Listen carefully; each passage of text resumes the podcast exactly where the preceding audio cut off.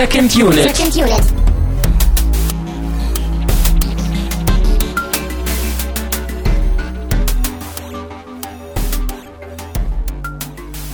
Herzlich willkommen zu einer niegelnagelneuen Ausgabe von Second Unit. Mein Name ist Christian Steiner und ich habe bei mir die Sandra Scholz. Hallo.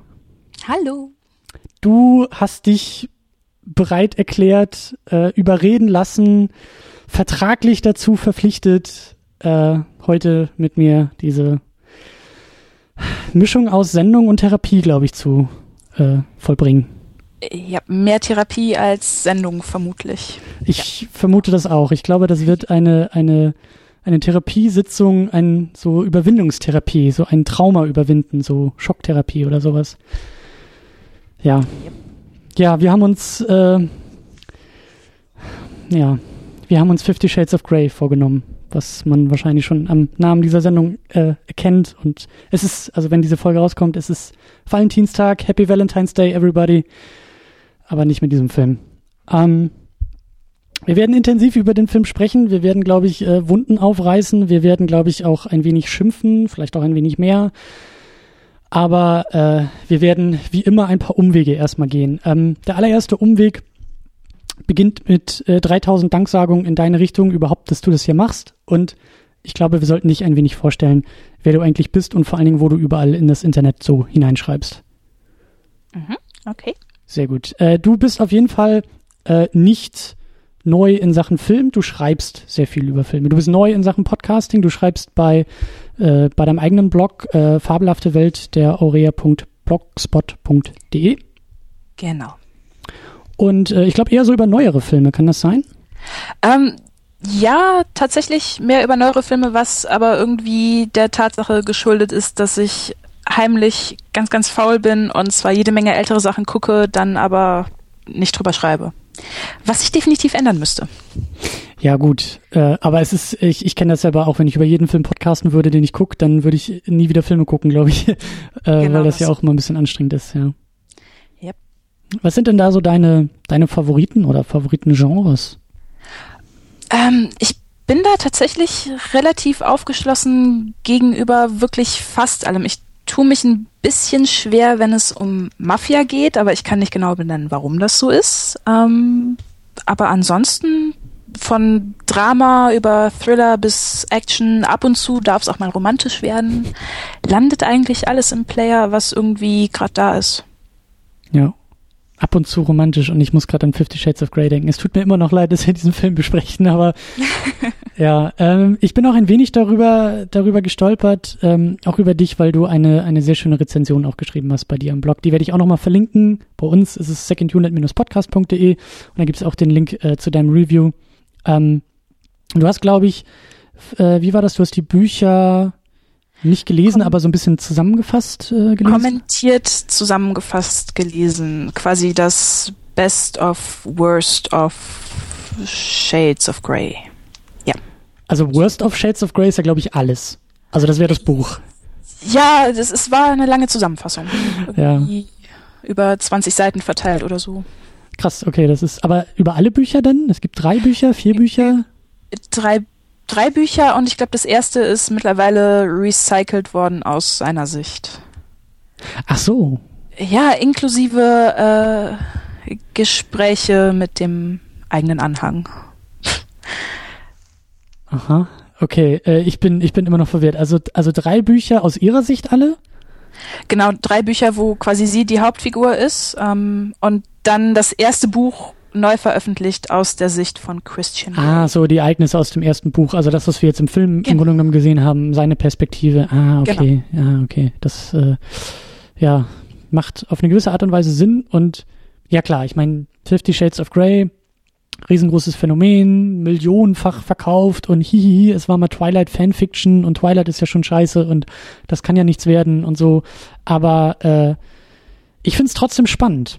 Ich finde auch diese Entstehungsgeschichte spannend und ich glaube, das ist so eine der wenigen mh, Möglichkeiten, dieses Ding auch mal zu loben, weil ich das eigentlich ganz cool finde, muss ich sagen. Auf jeden Fall. Ich meine, der Fanfiction-Bereich ist riesengroß und unheimlich weitläufig und ich meine, klar, da gibt's eine Menge Schund, Jetzt mal so ganz objektiv betrachtet, aber es gibt auch wirklich großartige Geschichten und Autoren, die unheimlich gut in dem sind, was sie da machen. Und ich würde einfach mal behaupten, dass E.L. James mit ihrem Werk jetzt nicht unbedingt dazugehört. Was schade ist, dass es dann gerade so ein Werk getroffen hat.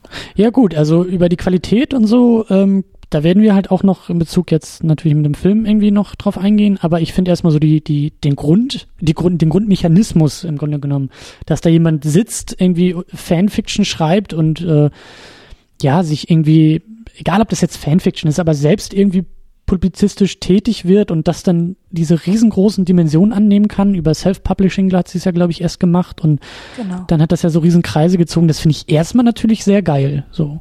Dieses ist es auch. Es ist wahnsinnig cool, dass Autoren mittlerweile die Möglichkeit haben, so, also so bemerkt zu werden, dann tatsächlich. Mhm.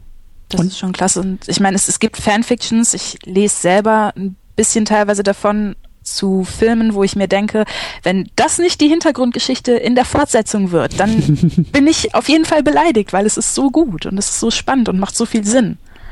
Also manche Leute schreiben wirklich grandios. Ja.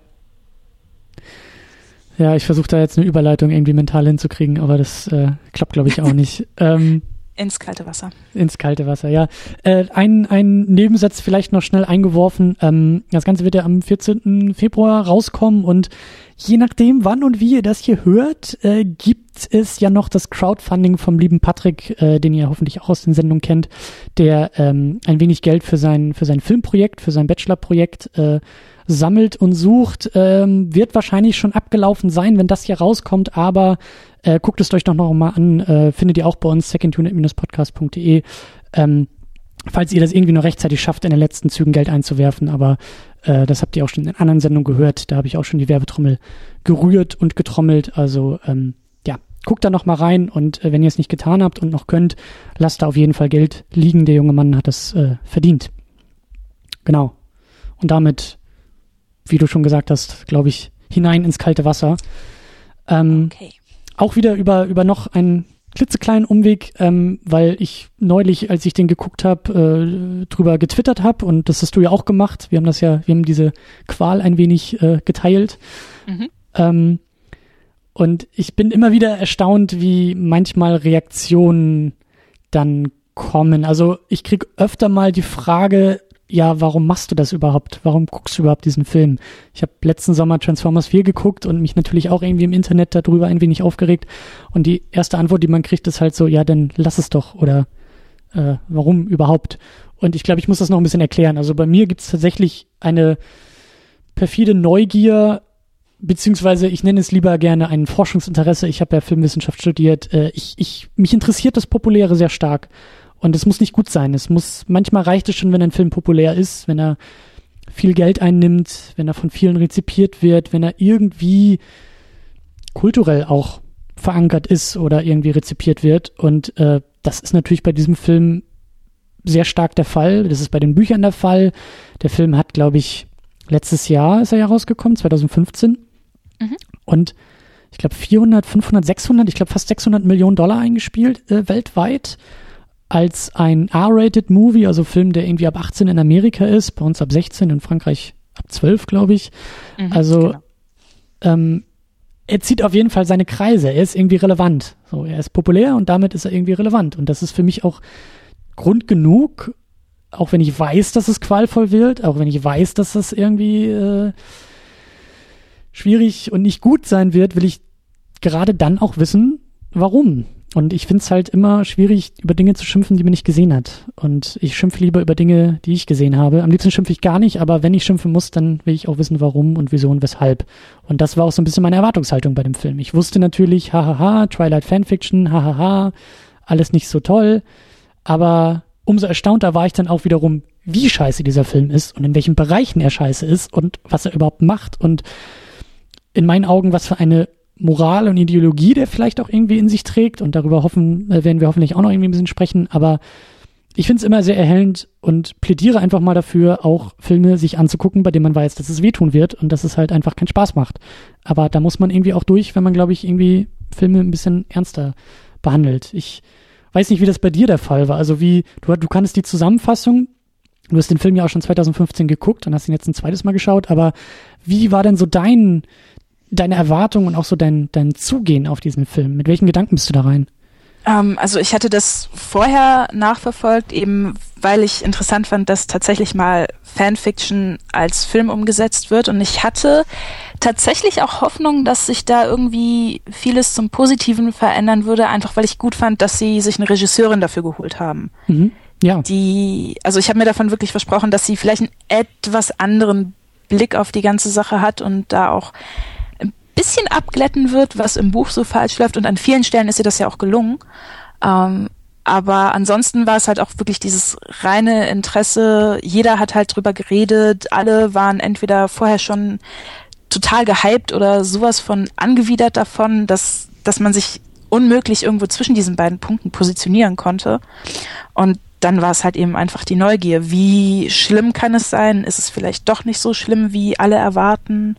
Mhm. Und es ist halt genau das, was du auch sagst. Ich will eigentlich nichts irgendwie zerreißen, wo ich mir vorher kein Bild von gemacht habe. Ja.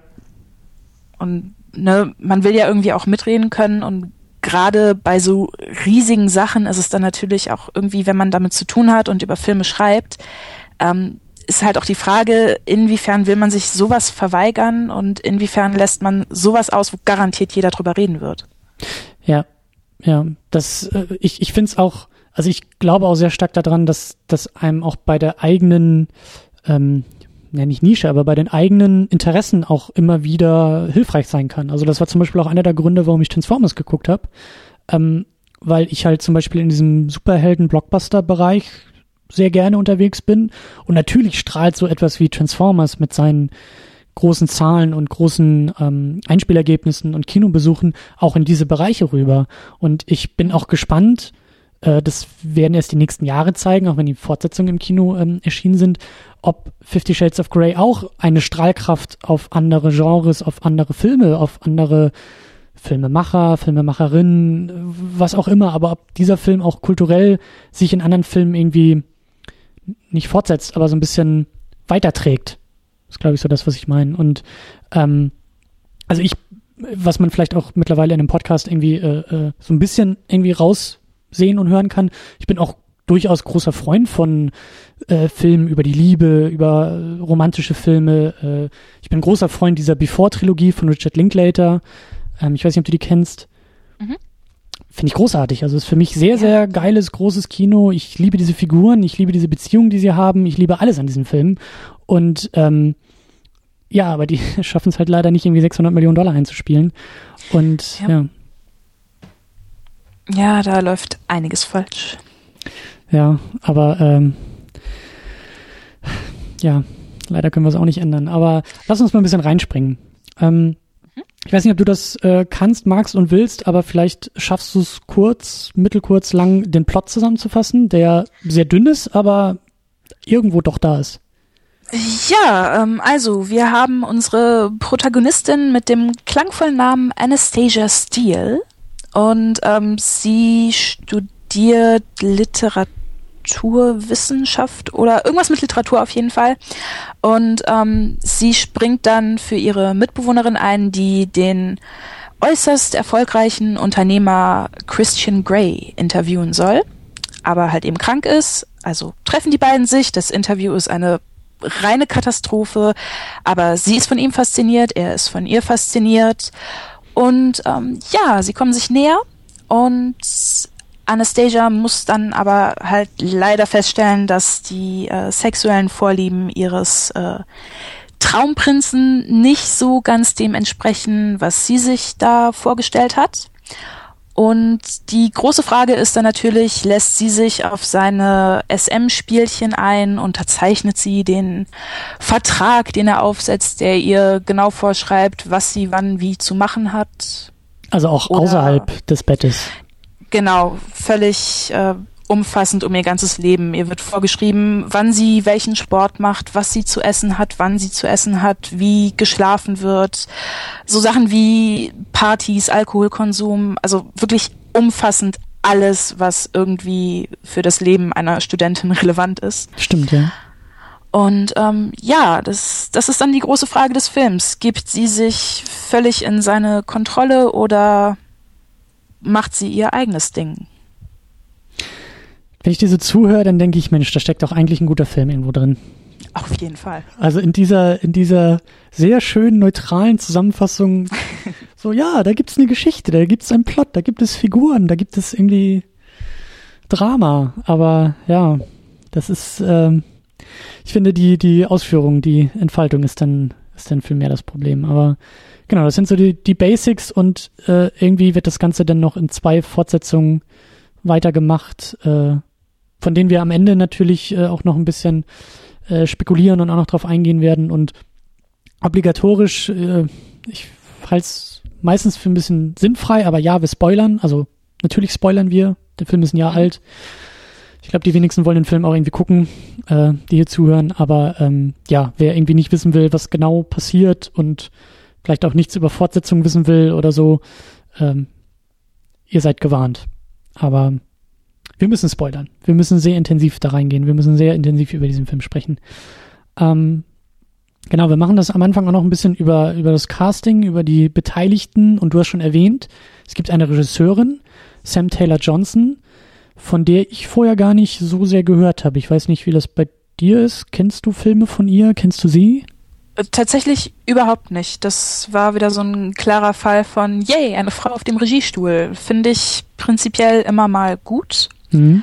Aber keine Ahnung, was sie vorher gemacht hat. Sie wird ja auch bei den nächsten Teilen nicht mehr dabei sein, mhm. was ich schade finde. Aber naja, ne. wahrscheinlich war sie zu, äh, zu offen und zu fortschrittlich für das, was da gezeigt wird. Ja, ja, es gab ja auch irgendwie, also das habe selbst ich mitbekommen, halt so bei der Produktion wohl Probleme schon vorher und währenddessen und danach, dass halt die gute Frau oder ihr ihr, wie sagt man, ihr Künstlername ist ja E.L. James. Ich glaube, die hat ganz anders in Wirklichkeit. Ja. Ähm, aber dass sie, die halt die Bücher geschrieben hat, äh, sehr viel wohl reingeredet hat und sehr viele Entscheidungen wohl durchgedrückt hat und da sehr, wie sagt man, unkooperativ äh, bei der Filmproduktion wohl äh, dabei war. Und wie du auch schon angedeutet hast, so soll wohl ein paar Glättung, ein paar Abmilderungen der größten Probleme in diesem Film oder in dieser Geschichte oder in diesen Figuren und Charakteren halt geben. Also das soll wohl im Film alles sogar noch ein Tick besser umgesetzt sein, als es im Buch ursprünglich ist. Und ich kann mir vorstellen, dass die gute Frau da vielleicht auch ein bisschen, ähm, also die, die Autorin da vielleicht auch ein bisschen, ähm, naja, nicht so begeistert von war, vielleicht am längeren Hebel sitzt und dass eben die Sam Taylor Johnson dann auch sagt, okay, dann leck mich am Arsch, ich bin hier raus, ich habe mein Geld abgeholt und äh, tschüss. So. Ja, ich meine, für die nächsten, also zumindest für den nächsten Film wird das alles ja wahrscheinlich überhaupt gar kein Problem, weil dann sitzt, so wie ich das mitbekommen habe, der Ehemann von E.L. James auf dem Regiestuhl. Oh. Der wird wahrscheinlich keinen Widerspruch leisten. Nicht leisten dürfen, vertraglich, ja. Yep. Aber ja, ja. Hier in diesem Fall war es äh, Kelly Marcel, ähm, die wohl irgendwie noch, der oder die, ich weiß gar nicht, ist es eine Frau? Keine Ahnung. Äh, auf jeden Fall ist das Drehbuch auch nicht von der guten Frau James ähm, verfasst. Jetzt halt nur die Vorlage geliefert und äh, ja. Ja, es ist halt schon, es ist äh, in Anbetracht dessen, was sie aus dem Buch hätten übernehmen können, ist es wirklich zahm geworden. Oh, stimmt, das ist auch eine, ist auch eine Dame, die hat auch Saving Mr. Banks geschrieben. Oha. Der gar nicht mal so schlecht ist. Hm. Tatsache. Ja. Ja, aber stimmt. Also wir haben auf jeden Fall ein, ein weibliches Trio. Frau James, die hat das äh, Buch geschrieben, Kelly Marcel hat das äh, Drehbuch geschrieben und Sam Taylor Johnson Regie geführt. Ähm, prinzipiell eine gute Sache. Mehr Frauen in Hollywood, mehr Filme durch Frauen, äh, immer und immer gerne. Ja, dann haben wir die beiden Hauptrollen. Viel mehr war für uns beide jetzt, glaube ich, auch nicht relevant, aber wir haben eben in den beiden Hauptrollen äh, Dakota Johnson als Anastasia Steele und Jamie Dorman als Christian Grey. Und ich muss echt sagen, das ist bei dir auch so in einem, in deinem Review so ein bisschen äh, mit angeklungen. Ähm, Dakota Johnson macht das schon ganz gut eigentlich. Also die hat natürlich auch nur ein Drehbuch, mit dem sie arbeiten kann, aber sie ist auf jeden Fall die bessere von den beiden, finde ich. Auf jeden Fall. Sie also das, was sie machen soll, jetzt mal ganz ungeachtet der Tatsache, dass das, was sie machen soll, furchtbar ist, aber ja. sie macht es halt so, so gut wie es geht. Und ich finde, es gibt deutlich, ja, unsympathischere Hauptfiguren in Filmen in den letzten Jahren. Zumal ihr ja durchaus zwischenzeitlich wenigstens irgendwie eine, eine ganz eigene Art von Souveränität anhaftet. Ja. Die dann nachher komplett zunichte gemacht wird. Aber na, bis zu einem gewissen Punkt im Film hat sie das schon ganz gut im Griff. Ja, und, und sie hat auch einfach eine gewisse Präsenz, finde ja. ich. Also ich weiß halt eben nicht zum, also ähm, als ich ihn geguckt habe, wusste ich manchmal auch nicht, wie sehr die gute Frau Steele, also ihre Figur, zweifelt oder auch so ein bisschen mit sich hadert oder vielleicht auch irgendwie dagegen ist, was ihr da irgendwie vorgeschlagen wird. Und ich glaube, dass da mehr im Schauspiel von Dakota Johnson ähm, drinsteckt als in dem Drehbuch. Also ich glaube, dass sie da als Schauspielerin noch ein bisschen mehr rausgeholt hat, als auf dem Papier eigentlich vorhanden ist. Ähm, wie du sagst, äh, die Geschichte selbst gibt es dann am Ende nachher auch nicht mehr so her, aber ähm, ja, was, was, was, was willst du halt machen? Ich meine, ähm, ist klar, das Ding äh, ist und wurde und im Vorfeld war es klar, es wird ein Riesenhit. Also äh, da geht keiner irgendwie arm raus. Ähm, und natürlich ist sowas auch als, als eine große Möglichkeit, um eine Karriere zu starten. Und von dem her kann ich ihr das auch nicht vorwerfen, dass sie da irgendwie mitspielt. Ähm, ja, auf keinen Fall. Ja, aber ich habe sie sonst auch in anderen Filmen nicht, nicht großartig gesehen. Äh, sie war bei, bei diesem Johnny Depp Gangster-Ding da, Black Mass oder wie der hieß, war sie mit dabei. Okay. Glaube ich zumindest. Aber ansonsten also ich, ich meine, der hat jetzt für beide nicht unbedingt im ersten Jahr die größte aller Karrieren gestartet, ne? Ja, ja, vielleicht wird sich das in den nächsten Jahren noch zeigen. Vielleicht haben die da irgendwie noch, noch Zugkraft hinterher. Aber ähm, du, du findest ihn, den Jamie Dorman, ja eigentlich in, in einem anderen Film, glaube ich, irgendwie ganz okay oder ganz gut oder super? Ja, oder? in, in der Serie um, The Fall mit Gillian Anderson. Okay. von der BBC produziert und da spielt er einen Typen, der halt tagsüber der liebevollste Ehemann und beste Vater auf dem ganzen Planeten ist, seinem kleinen Kind gegenüber und nachts zieht er halt um die Häuser und ermordet Frauen. Okay. Und ähm, also Fanfiction ja. zu Fifty Shades of Grey quasi. genau.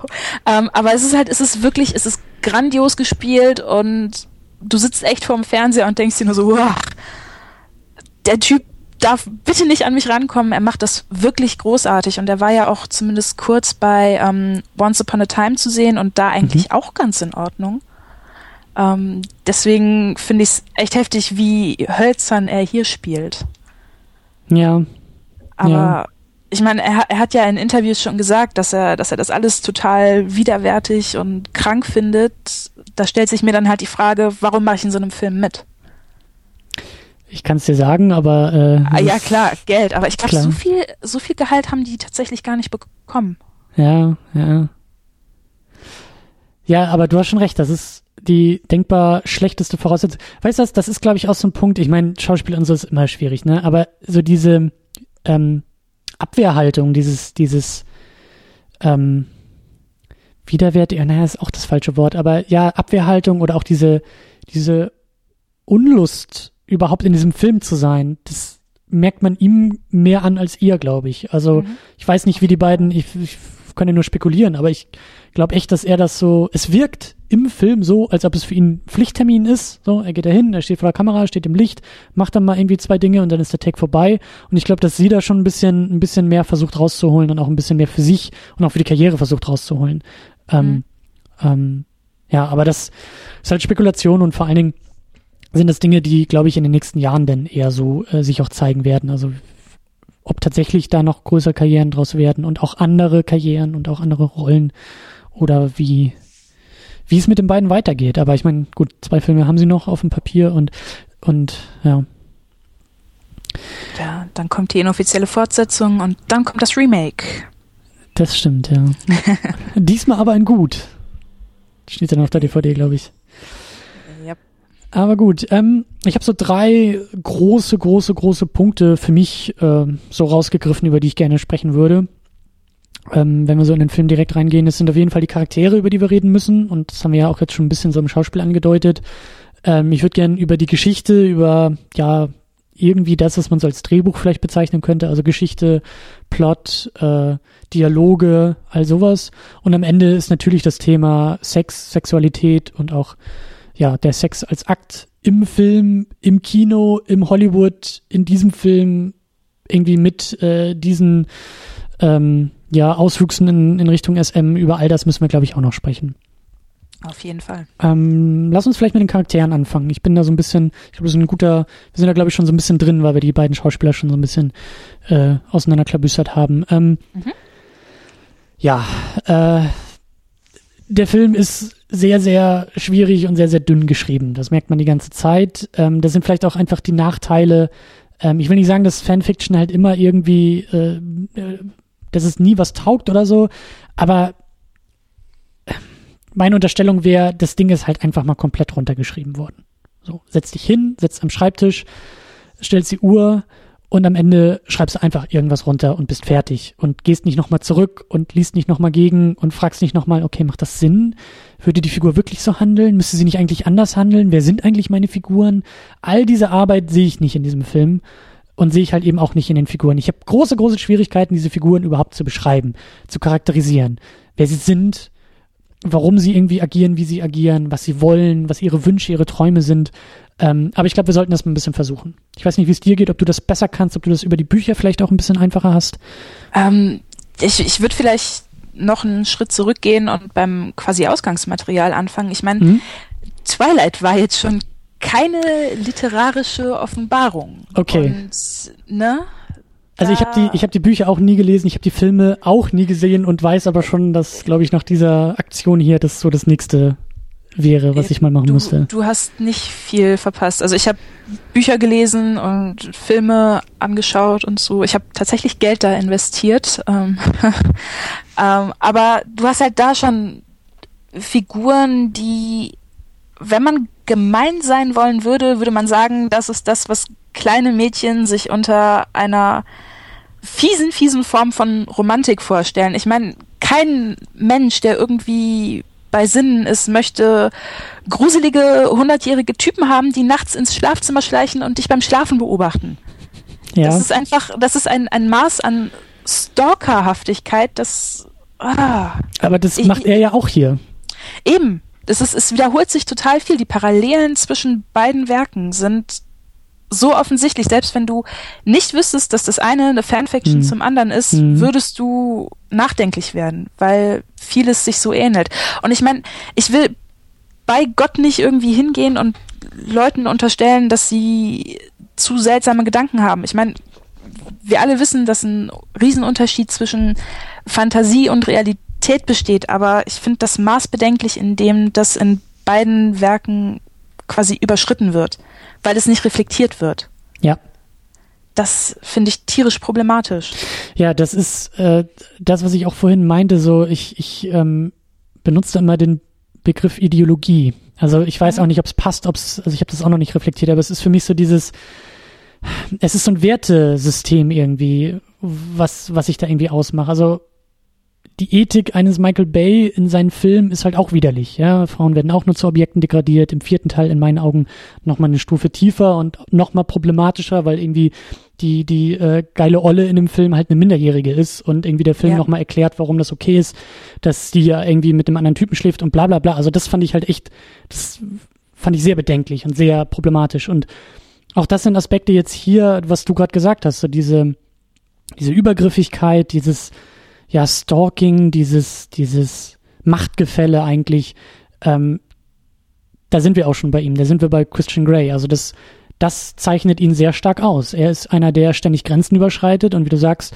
wenn da bei Twilight irgendwie äh, ähm, die Typen nachts im, im äh, Schlafzimmer stehen und ihr irgendwie beim Schlafen zu gucken, dann ist das hier irgendwie der Typ, der auf einmal, glaube ich, nachmittags in ihrer Wohnung auftaucht ja, er, er, taucht permanent überall auf. Er taucht in ihrer Wohnung auf. Er, er reist ihr hinterher, wenn sie ihre Mutter besucht. Ja, genau, genau. Solche Sachen. Er ist einfach immer da. Und ich, ich finde das mega bedenklich, dass, ähm, dass es so wenig hinterfragt wird, dass sie halt so ein bisschen davon genervt ist, aber eigentlich ist die Aufmerksamkeit ja auch total schön und yay, jemand interessiert sich für mich.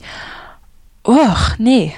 So yeah. geht echt einfach gar nicht. Das ist einfach an so vielen Stellen eine Grenzüberschreitung, die da begangen wird. Und ich meine, klar, Grenzen sind immer dazu da, damit man irgendwie drüber geht und hast du nicht gesehen. Aber dann doch bitte so reflektiert, dass nicht auf einmal Tausende von Leuten im Internet schreiben, wie toll sie das finden würden, wenn ihnen sowas passieren würde. Ja, also das, ich. Äh, ich, ich finde das auch, und das, das, das macht mich halt auch neugierig bei diesem Film. Ne? Ich meine, klar, wir sind da, glaube ich, einer Meinung. Wir würden jetzt nicht irgendwie anfangen, äh, irgendwelche äh, äh, Zensuren irgendwie vorzulegen und zu sagen, das darf nicht und sollte nicht in einem Film passieren oder so.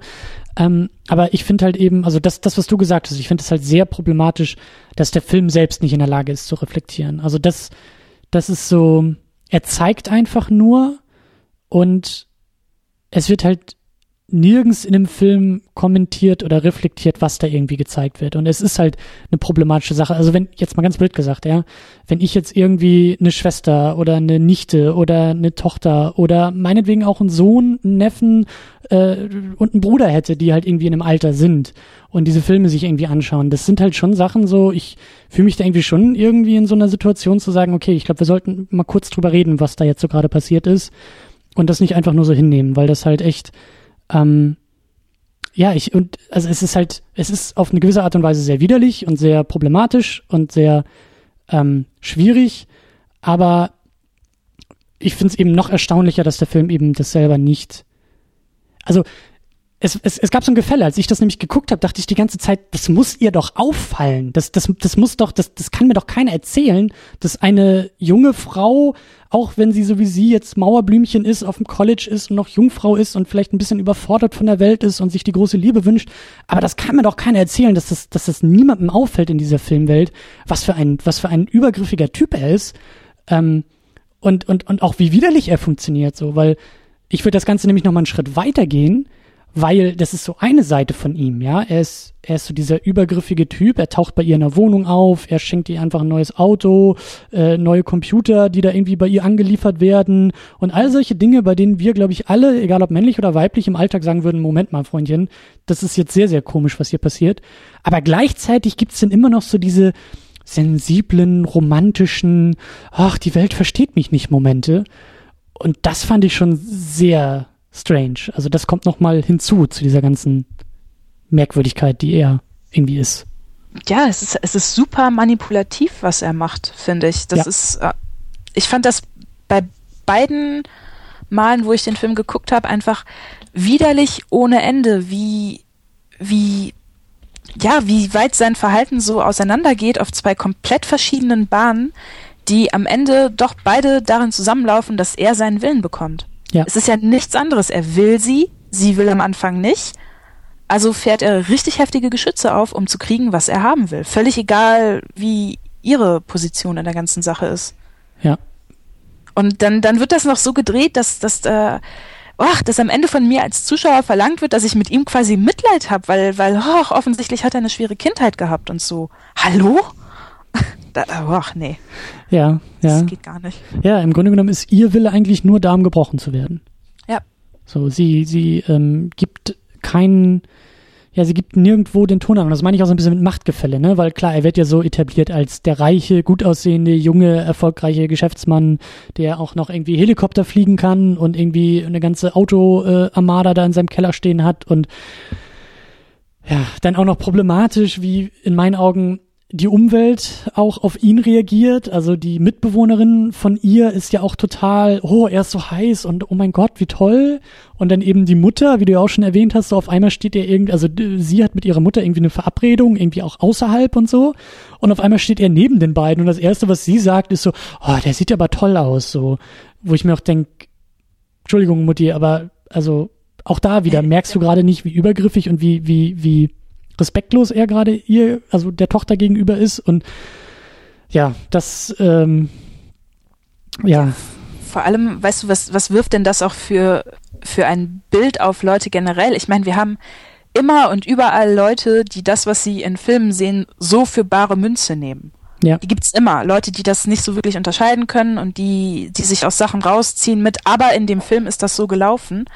Und was, was sollen die aus dem Film mitnehmen? Dass Frauen das total toll finden, wenn jemand reich und gut aussehend ist und total egal, wie er sonst sich benimmt und ja. eigentlich ist es total das Ziel, komplett unterdrückt zu werden. Und äh, andersrum nimmt man dann mit, dass äh, das höchste erstrebenswerte Ziel irgendeine Jungfrau mit null Profil ist, mit null eigenen Charaktereigenschaften also ich weiß nicht, das, das Problem hatte ich schon bei Twilight und es ist hier noch viel extremer und ich finde es bedenklich, einfach das, was da vorgelebt wird. Ja, also die, die, diese, diese Rollendarstellung, ne? Die, ja. Die, ja, ja. Dieses, ähm, dieses dominant-aggressive auf der einen und dieses komplett passive auf der anderen Seite. Und ich, ich weiß, dass du, dass du gar nicht in diese Richtung willst, aber ich will es nochmal betonen. Und das hat, das hat noch nichts mit Sex zu tun. Es geht dabei noch überhaupt nicht um das, was die da irgendwie in seinen Schlafzimmern machen, sondern Richtig. es geht um den Alltag. Es geht um die Art und Weise, wie er ihr gegenüber im Alltag auftritt. Ähm, und ja. ja, also das, äh, wie du sagst, das ist sehr, es ist sehr problematisch und, und äh, ich meine, ähm, ich glaube, wir sind sogar relativ gleich alt, wir beide, ne? Also wir sind halt selber keine 17 mehr und ich denke mir auch irgendwie so, ich weiß nicht, ich habe das Gefühl, ich werde da gerade alt, weil ich mir so denke, oh, die Jugend von heute und das kann man ja. denen doch nicht zeigen und früher hätte es das nicht gegeben und naja, aber irgendwo, also klar, die äh, Jugendlichen sind auch nicht so doof, wie man denkt, aber ich finde es schon, ich finde es echt, ja, schwierig, einfach was, was, was für Werte dieser Film in sich trägt und was für Werte er vermittelt. So. Ja. Und wie gesagt, das zeigt sich halt eben so doll ähm, bei diesen beiden Figuren. Und ähm, ich finde das eben auch so, äh, ich, ich hatte echt Schwierigkeiten mit ihm, weil wie gesagt, so diese, dieses, dieses Doppelte, also überhaupt sind sie alle, aber ich finde eher ganz besonders, dass das wirkt schon fast wie so eine Verhaltensstörung, ja. Also ein, ein Mensch, der so widersprüchlich ähm, ist, also sich gibt, ja, Leute halt so von sich wegschiebt und das tut er ja auch. Er sagt ja auch immer wieder, ich bin nicht gut für dich und äh, du, ich bin gefährlich für dich und du solltest nicht auf mich reinfallen und bla bla bla. Aber dann auch durch diese ganzen äh, Anflüge von Romantik versucht sie immer wieder an sich ranzuziehen und wie du auch gesagt hast, so manipulativ dabei vorgeht. Ähm, also ich hatte echt Schwierigkeiten, das zusammenzubringen. Also entweder ist es halt richtig, richtig, richtig schlechtes Screenwriting. Also die Art und Weise, wie diese Figuren geschrieben sind, sind halt einfach total widersprüchlich und eben nicht widersprüchlich, wie der Mensch nun mal ist, sondern, sondern, weiß ich nicht, da sind irgendwie mindestens drei Figuren in einer zusammengefasst und nichts macht Sinn. Oder das soll so, das ist so, so ist er halt, aber dann fehlt mir halt wirklich irgendwie zumindest eine Figur in dieser Welt, die in der Lage ist, genau das auch mal zu benennen und zu sagen, Moment mal, bist du gerade bewusst manipulativ? Weil das finde ich, äh, stellt der Film ja auch nicht wirklich heraus. Also ich habe mich die ganze Zeit gefragt, ist das eigentlich nur eine Masche von ihm? So, was, was, was denkt er sich eigentlich, wenn er irgendwie vor seinem Kaminfeuer abends sitzt, nach so einem Tag mit ihr und denkt sich so, die habe ich jetzt wieder rumgekriegt. Oder sitzt er da wirklich und denkt, oh, ich bin so eine arme Seele und mein Herz ist gebrochen und ich bin ja so ein kaputter Mensch. Und also, ich weiß es nicht. Ich weiß nicht, ob er, ob er einfach widersprüchlich sein soll, ist oder ein Riesenarschloch. Ja. Ja, es ist halt, das ist so schwierig, weil er zwischendurch diese Momente hat, wo er dann sagt, er ist total kaputt, aber ich weiß nicht jetzt so aus ganz persönlicher Erfahrung kenne ich genug Leute, die diese Masche eben genau deswegen durchziehen, weil sie damit bekommen, was sie wollen und am Ende dann noch hingehen können und sagen können, ey, ich hab's gesagt, ich bin ein Arschloch, ich hab sie gewarnt. Ja. Ne, hätte sie sich nicht drauf einlassen müssen.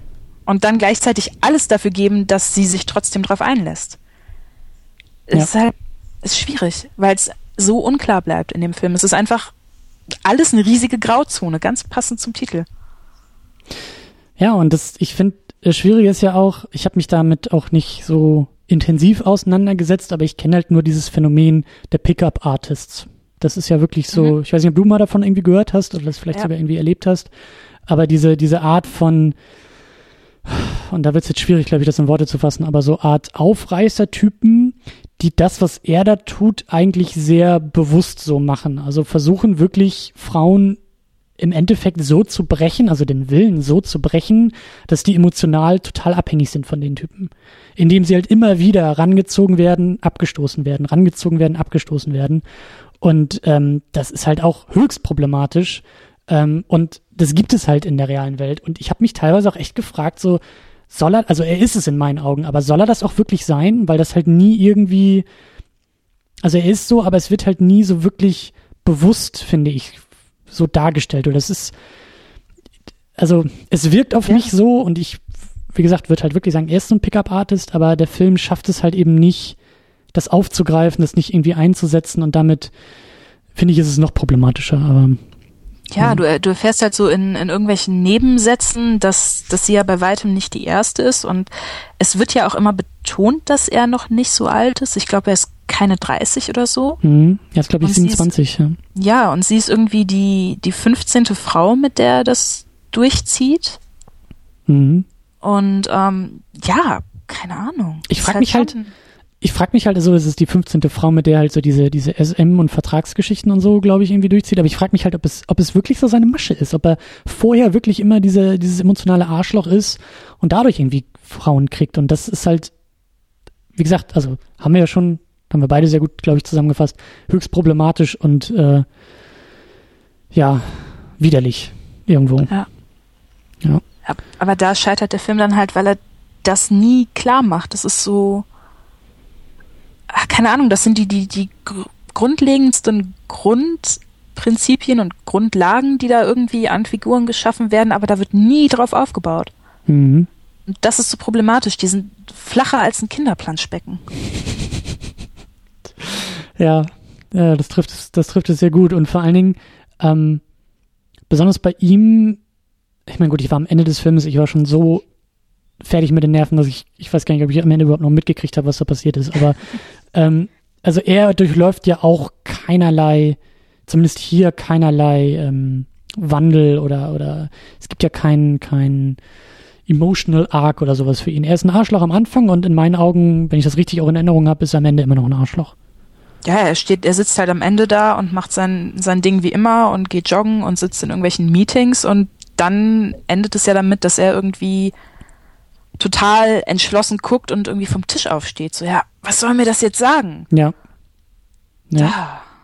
Und das, das ist es halt so. Das, die äh, äh, es hätte eine, oder es gibt eine Grundlage für ihn auch irgendwie zu wachsen, sich zu verändern oder zumindest auch, selbst wenn er sich nicht verändert, aber zumindest halt irgendwie einen Wandel zu durchleben oder, oder eine gewisse Veränderung, auch wenn er dann wieder am selben Punkt ankommt, aber so, aber das gibt's halt gar nicht. Und ich weiß halt eben auch nicht, um so langsam den Bogen zu ihr zu schlagen, ähm, ich weiß halt eben nicht, ob ich das Ende so richtig verstanden habe, ob das ein Zeichen einer, einer Wandlung bei ihr sein soll. So. Werden wir, glaube ich, am Ende noch mal ein bisschen mehr mit den Fortsetzungen auch besprechen, aber sie fängt halt als dieses, als dieses Mauerblümchen an. Ja, sie ist sehr schüchtern ja. in diesem, diesem Gespräch und macht alles falsch und hat natürlich irgendwie die Fragen selbst nicht geschrieben und ist manchmal ein wenig schockiert über das, was sie denn auch fragt und ist sehr, also das fing auch schon an, immer so, so ein bisschen flüsternd in ihrer Stimme und sehr zurückhaltend und das ging mir schon total auf die Nerven, weil das halt so, es ist so eindimensional in eine Richtung geschrieben. So, das Devote fängt bei ja. ihr schon da an. Das erste Mal, dass sie den Mund aufmacht, ist halt einfach, um zu zeigen, so, ich bin hier irgendwie die Unterwürfige.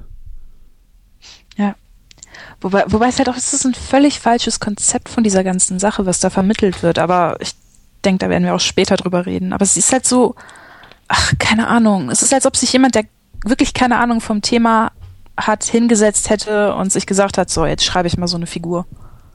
Ja, es ist vor allen Dingen irgendwie noch nicht mal Ahnung vom Thema, sondern Ahnung vom Leben. Ja. Also, weiß ich nicht. Also ich habe noch nie einen Menschen wie diese, wie diese Anastasia Steele äh, getroffen, die halt so eindimensional und so, so, so klischeehaft auch alle Klischees erfüllt. So und ja. Ja, ich, ich meine, wenn, wenn du es zusammenfassen würdest, dann keine Ahnung, du kannst sie in drei Sätzen beschreiben und was sie ausmacht, ist, dass sie gern auf ihrer Unterlippe rumbeißt, ja. Jungfrau ist, was ein Riesenerfolg ist. Glückwunsch an dieser Stelle. Und ja, sie mag Literatur. Toll. Ja. Das, das, das ist kein, das ist keine voll ausgeformte Figur für gar nichts. Ja, das stimmt. Das stimmt. Und es ist auch sehr, da fängt es ja eigentlich auch schon an, so in diesem, in diesem Schreibprozess auch einfach extrem auf ihn hingeschrieben.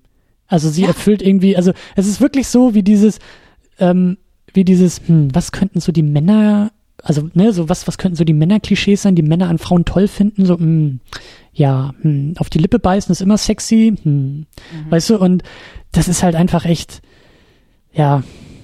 Aber meine Hoffnung während des Filmes war ja, dass sie ähm, da habe ich das größte Potenzial gesehen und dachte eigentlich auch, dass die Fortsetzungen in diese Richtung gehen würden, dass sie, also es, der Film bietet Potenzial für eine ganz starke Geschichte, für eine starke Frauengeschichte, für eine tolle Geschichte aus ihrer Perspektive, wie sie es eigentlich schafft. Also ich habe mitgefiebert und habe mir gewünscht, dass sie am Ende einfach die Dominante ist. Ja, ich dachte, das wäre so der Twist, der tolle, dass, dass sie als Quatschnase anfängt, die einfach keine Persönlichkeit hat und nichts. Äh, er denkt, dass er sie da aus ihrer, aus ihrer sexuellen Frustration irgendwie befreien könnte. Aber der große Twist ist am Ende, dass sie in der Lage ist, zu ihm Nein zu sagen und ihn zu diktieren und dass er nachher emotional abhängig ist von ihr und sie sozusagen die überall dominante ähm, ist. Aber ich weiß nicht, ob das Ende das irgendwie so hergibt oder, also, weil es hört doch, glaube ich, einfach nur damit auf, dass die beiden irgendwie im Fahrstuhl sind und sie, glaube ich, Nein zu ihm sagt, oder?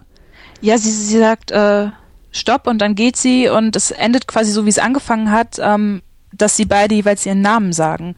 Und das ist das, was ich wieder so faszinierend fand, wo ähm, dieser Konflikt zwischen Regisseurin und Autorin der Buchvorlage wieder rauskommt, weil ähm, eigentlich geplant war, dass sie am Ende ihr Safe Word benutzt, womit dieses ganze Ding ja ad absurdum geführt worden wäre, weil sie sich die ganze Zeit in diesem Spiel gefunden hätte und dann tatsächlich dominant gewesen wäre. Mhm.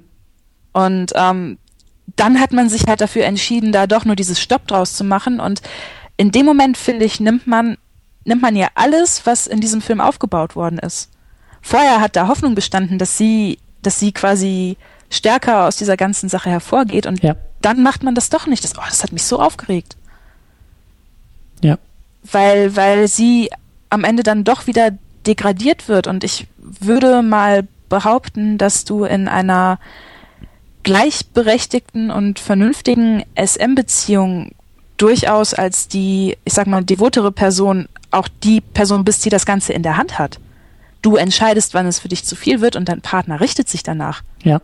Allein, allein diese, allein diese Frage hätte der Film aufstellen können. Ja, die, die, ja. die, die Verhandlung von, von Macht und Ohnmacht, von Stärke und Schwäche, all das, was auch metaphorisch in dieser SM-Dynamik drinsteckt, ähm, und dann wieder übertragen auf eine Liebesbeziehung, die halt auch immer von Kompromissen und Macht, Ohnmacht, Ja, Nein, all diese Faktoren sind ja in jeder Beziehung drin. So und dann hättest du ja. eine wunderbare, ne, doppelte Ebene und hättest irgendwie über die Liebe auch noch philosophieren können und all das. Aber das macht der Film halt nicht so. Das. Ja. Ich merke schon, das ist ähm, Therapie und so, das stimmt schon irgendwie. Aber ja. ich bin auch, ich bin auch kurz davor, dass mir die Tränen kommen. Es ist so, es ist so eine, so ein Potenzial eigentlich bei dieser ganzen Sache und dann kommt nur so eine Kurze bei rum. Aber gut, ähm, ich glaube, wir müssen noch ein wenig über, über, wir haben es jetzt so ein bisschen angedeutet und sind viel hin und her gesprungen, aber äh, ich glaube, wir sollten noch ein wenig über, über die generelle Geschichte und über den ganzen Handlungsverlauf und vielleicht auch so manche Twists und Turns vielleicht irgendwie sprechen, und vor allen Dingen auch da, glaube ich, mit der Kritik einfach weitermachen, weil ähm, ja in den ersten Momenten der Film für mich schon äh, ja auseinanderfällt und einfach überhaupt nicht in die Gänge kommt. Ich hatte das auch so getwittert und es war, es war, es war keine Übertreibung. Ich saß hier halt allein vom Fernseher und auf einmal purzelt echt aus mir ein, oh mein Gott, was für eine Scheiße ist das raus, was mir sonst nie passiert, wenn ich einen Film alleine gucke, dass ich mit mir selber rede oder den Fernseher anschrei. Aber es ging nicht anders. Also es fängt ja wirklich damit an, ja, ne, diese Situation hatten wir auch schon ein bisschen erzählt, die beiden mit diesem Interview und sie ist so devot und er findet das total geil und bla bla bla. Aber ich fand es auch schon so unerträglich, dass der Film irgendwie schon in den ersten Minuten und die ganze Zeit einfach diese, diese, diese, diese Anspielung macht, ja, also mehr als ein Augenzwinkern noch, so diesen, diesen Ellenbogen ausfahren und sagen, ha, verstehst du, verstehst du? Ja. So. Und das zieht sich durch den ganzen Film. Ja, es ist katastrophal. Ich habe am Anfang auch ich glaube, so die ersten 20 Minuten oder so habe ich tatsächlich viel gelacht und dann habe ich gedacht, das wird mir nicht als Komödie verkauft. Warum ja. ist das so lustig? Ja. Hast du den eigentlich im Kino geguckt damals? Äh, ja. Wie war das? Äh, ich bin vormittags gegangen und dementsprechend war es relativ leer, also war niemand da, der irgendwie kichern konnte oder so. Nur du. Äh, ja. Und ich habe ihn auch nicht in Deutschland gesehen, sondern halt im Ausland. Mhm. Und also keine Ahnung, ob das einen Unterschied macht, aber ich nehme englischsprachiges Publikum meistens als ein bisschen entspannter wahr. Mhm. Ähm, auf jeden Fall ja, war eigentlich ein angenehmer Kinobesuch. Es, ja, wurde an den richtigen Stellen gelacht und ansonsten herrschte Ruhe. Aber was, was sind für dich die richtigen Stellen? Also ich frage einfach, weil ich mich echt frage, wie die, das so. Die Stellen, die unfreiwillig komisch gewesen sind. Okay, gut. Dieses, dieses Rumgekaue an Stiften, wo Grey draufsteht und ja, so, ja. wo ich mir nur gedacht habe, yo, subtil wie ein Vorschlaghammer. Ja, das stimmt, ja, das macht der Film auch die ganze Zeit. ja, und genau das meine ich halt. So, da fing es halt auch an, auch so mit diesen Bildern, die da benutzt werden. Ne? Wenn sie da auf seinen äh, äh, Stiften irgendwie rumkaut, so ah, schlimm. Also da, da sind ja selbst die meisten, die meisten Werbung noch subtiler, die irgendwie mit Sex arbeiten. Also ja, es ist einfach keine Ahnung, das ist so das Niveau von Leuten, die im ersten Semester in irgendeiner Vorlesung sagt und der Dozent sagt Penis und alle so, haha, ja. er hat Penis gesagt, hihi, witzig. Ja. So, auf, auf dem Niveau siedelt sich das an und das ist oh, grundfalsch einfach nur. Ja. Ja, ja, ja, ja, ja. Es ist auch, finde ich, schwer in Worte zu fassen, so das, ja. ähm, ohne irgendwie das Drehbuch nochmal vorzulesen, weil diese, diese Dialoge halt auch einfach so extrem platt sind und auch die Situation einfach so extrem, und das meine ich halt, so das wirkt wie erster Entwurf, nicht kritisch gegengelesen, Fundament ist gelegt, aber müsste man irgendwie noch zehnmal umschreiben und dann kommt was bei rum, so. Also wenn ich das so als als als Drehbuch äh, oder als als Film auf dem Tisch liegen hätte und bewerten sollte, so schulmäßig, so ich würde das Ding zurückgeben geben und sagen, das ist Arbeitsverweigerung. Also wenn ich ja. jetzt irgendwie Lehrer wäre, würde ich echt sagen, so das Ding machst du nochmal oder ich trage dir noch nicht mal eine Note ein und es gibt viel mehr Ärger als irgendwie eine 6 oder sowas. Weil, also sorry, das ist irgendwie wie, wie, weiß ich nicht, Bierdeckel oder sowas. Aber ja, auch da gibt's noch so ein paar Situationen, die das, glaube ich, irgendwie ein bisschen ähm, auch illustrieren. So ein Moment, den ich auch so extrem, also das meine ich ja, da ging's auch schon los, ja, die, die beiden hatten sich ja irgendwie dann kennengelernt bei diesem Interview und dann ist sie danach ja irgendwie mit ihren Freunden so in, in eine Bar gegangen und ähm, die waren irgendwie ein bisschen trinken und sie war auch gut angetrunken und ähm, steht da irgendwie in einem, in einem, in einer Schlange auf dem Klo und ruft ihn dann irgendwie an, hö, hö, hö, sie ist betrunken und so. Und er ist natürlich gleich besorgt. So, oh, du bist betrunken, dir geht's nicht gut. Ich komme sofort, um dich zu holen. Findet dann auch raus, in welcher Bar sie ist, ja, auch Übergriffigkeit und creepy as hell. Und auf einmal irgendwie steht sie draußen mit einem Kumpel und der Kumpel macht sich halt auch Sorgen und mag sie eigentlich auch ganz gerne und möchte sie eigentlich auch ganz gerne küssen. Und sie sagt so, nee, lass mal, ist jetzt nicht so unbedingt gegenseitig. Und auf einmal kommt dieser Christian Grey dazwischen und schubst den Kumpel weg und meint auch, glaube ich, noch sowas wie von wegen so no means no. Wo ich mhm. mir auch dachte, okay, das solltest du dir merken für den späteren Verlauf, weil das interessiert dich auch nie. ähm, und, und in dem Moment, ja, als er denn dazu kommt, fängt sie an, ihm auf die Schuhe zu kotzen und er in einem Anfall von größter Romantik hält ihr auch noch wunderbar die Haare. Es gibt nichts Romantischeres. Also und beim, beim, beim Kotzen die Haare gehalten bekommen ist ist eine nette Geste. Ja, aber das ist tatsächlich so, was du meintest, so dieses Hihihi-Penis-Niveau. Das ist so, mhm. so in der Pubertät ist das halt irgendwie so, mit 16 ist das vielleicht irgendwie noch hahaha und witzig und süß und toll und hahaha hihihi. Aber das ist doch halt, das ist doch nix. Also, und auch dann später noch so Momente, denn, denn bricht er, glaube ich, das Date ab, weil er merkt, dass sie ja eigentlich was ganz anderes will, nämlich Liebe und er eigentlich nur Sex und äh, bricht er das Date ab und die beiden, er bringt sie dann, glaube ich, noch irgendwie, oder will sie rumfahren, auf jeden Fall gehen die dann irgendwie noch zusammen spazieren und dann fährt aber ein Fahrradfahrer an ihr vorbei und überfährt sie fast und er rettet sie und zieht sich an sie und dann sind die kurz vorm Kuss und all diese, diese Romanzenklischees, die er auch irgendwie durchzieht und damit so diesen Eindruck für mich noch verstärkt, dass er eigentlich nur extrem manipulativ ist. So, er weiß, was ja. sie will, er weiß, dass sie darauf steht, auf diese ganzen Romanzen-Klischees und Liebe und bla bla bla. Und dann bietet er ihr das auch noch und ich weiß nicht, also das, das tut weh. Ja. Es tut weh. Ähm, Absolut. Ja, aber ich weiß nicht, also. Nee, es ich, ist einfach so, es ist dieses übelste, weißt du, jemand setzt sich hin und schreibt seine romantischsten Fantasien auf, alles überzogen mit rosa Zuckerguss und Schmetterlingen und Blümchen drumherum gemalt und solche Dinge, so diese, diese Idee, die irgendwelche Leute haben, die wirklich noch gar keine Lebenserfahrung gesammelt haben, deren Lebenserfahrung sich darauf bezieht, dass sie irgendwann in der fünften Klasse mal von irgendwem geärgert worden sind. Ja. Was, was ich auch mega gefährlich finde, weil, weil Anastasia kommt mir nicht vor wie, wie eine Person, die tatsächlich für sich selber sprechen kann. Sie wirkt auf mich nicht wie eine Frau, die für sich selber einstehen kann und für sich selber sagen kann, okay, das möchte ich nicht und das ist für mich in Ordnung. Sie ist, sie ist wie ein Kind. Ja. Und das ist super problematisch. Das stimmt, ja. Weil, weil, weil was macht das aus ihm? Ja. Ja, ja, und auch, auch diese Stigmatisierung, also ich denke mal, dass es, dass es da auch mit reinspielt, ne, dass sie halt noch Jungfrau ist, so. Das Ja. finde ich halt auch extrem problematisch, dieses Bild. Also irgendwie schwingt da auch so eine gewisse soziale Ächtung irgendwie mit, mit drin, finde ich. So. Dieses, naja, wenn sie nicht, wenn sie keine Jungfrau wäre, dann wäre sie vielleicht auch in der Lage, für sich einzustehen. Und wie du sagst, so, sie hat ja nie Erfahrung gemacht. Und das finde ich halt auch alles sehr, sehr merkwürdig, sehr, ja, problematisch und äh, ja, wie du, wie du auch sagst, so ich weiß nicht, also ich, ich höre da so eine gewisse, mh, also das, der Film greift das ja auch irgendwie auf. Also er ist doch, glaube ich, irgendwie als Kind, er war 15 oder so. Als ja, er, er, er ist irgendwie schon als Minderjähriger auch in so eine ja, Beziehung mit so einem Vertrag und so reingegangen worden. Ich weiß jetzt gar nicht, ob, ob seine Mutter da was mit zu tun hatte. Ich meine, im Film sagt er, dass sie da nichts mit zu tun hatte.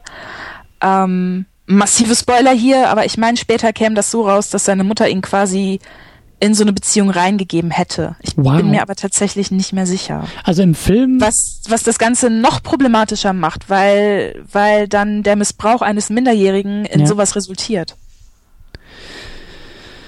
Und, und so wenig hinterfragt wird. Das, da bin ich echt gespannt, wie die das in den weiteren Filmen handhaben wollen. ja, also das, das ist echt, das ist, das ist eine Ebene so, die, das, das habe ich vorher noch gar nicht so gesehen. Gerade wenn du jetzt auch, auch sagst, so diese, diese unterschwelligen Anspielungen, die da auch mit ihr irgendwie mitgetragen werden. Ne? Wenn sie halt irgendwie so kindlich dargestellt wird, ähm, dann macht es das Ganze halt noch problematischer und noch ekliger und noch äh, Ja. Uh, ja, stimmt schon. Aber, aber im Film ist es bei ihm halt so, dass er betont, meine ich, ich bin jetzt auch nicht 100% sicher, aber er betont, dass seine Familie da irgendwie nichts von wusste und ja auch sowieso nichts von seinen Vorlieben weiß und äh, ja. Oh Mann, ey. Der Film wird echt immer, immer schlimmer, je mehr man drüber Ja, ja. nachdenkt.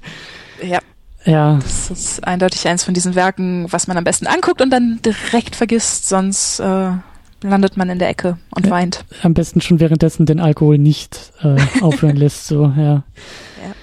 Ja, gut, aber dann, ähm, und das will ich nochmal betonen, also ich bin dafür, dass wir jetzt so in diese Richtung Liebe und Sex und all sowas gehen. Ich will nämlich nochmal betonen, dass es bisher eigentlich gar nicht so das Thema war.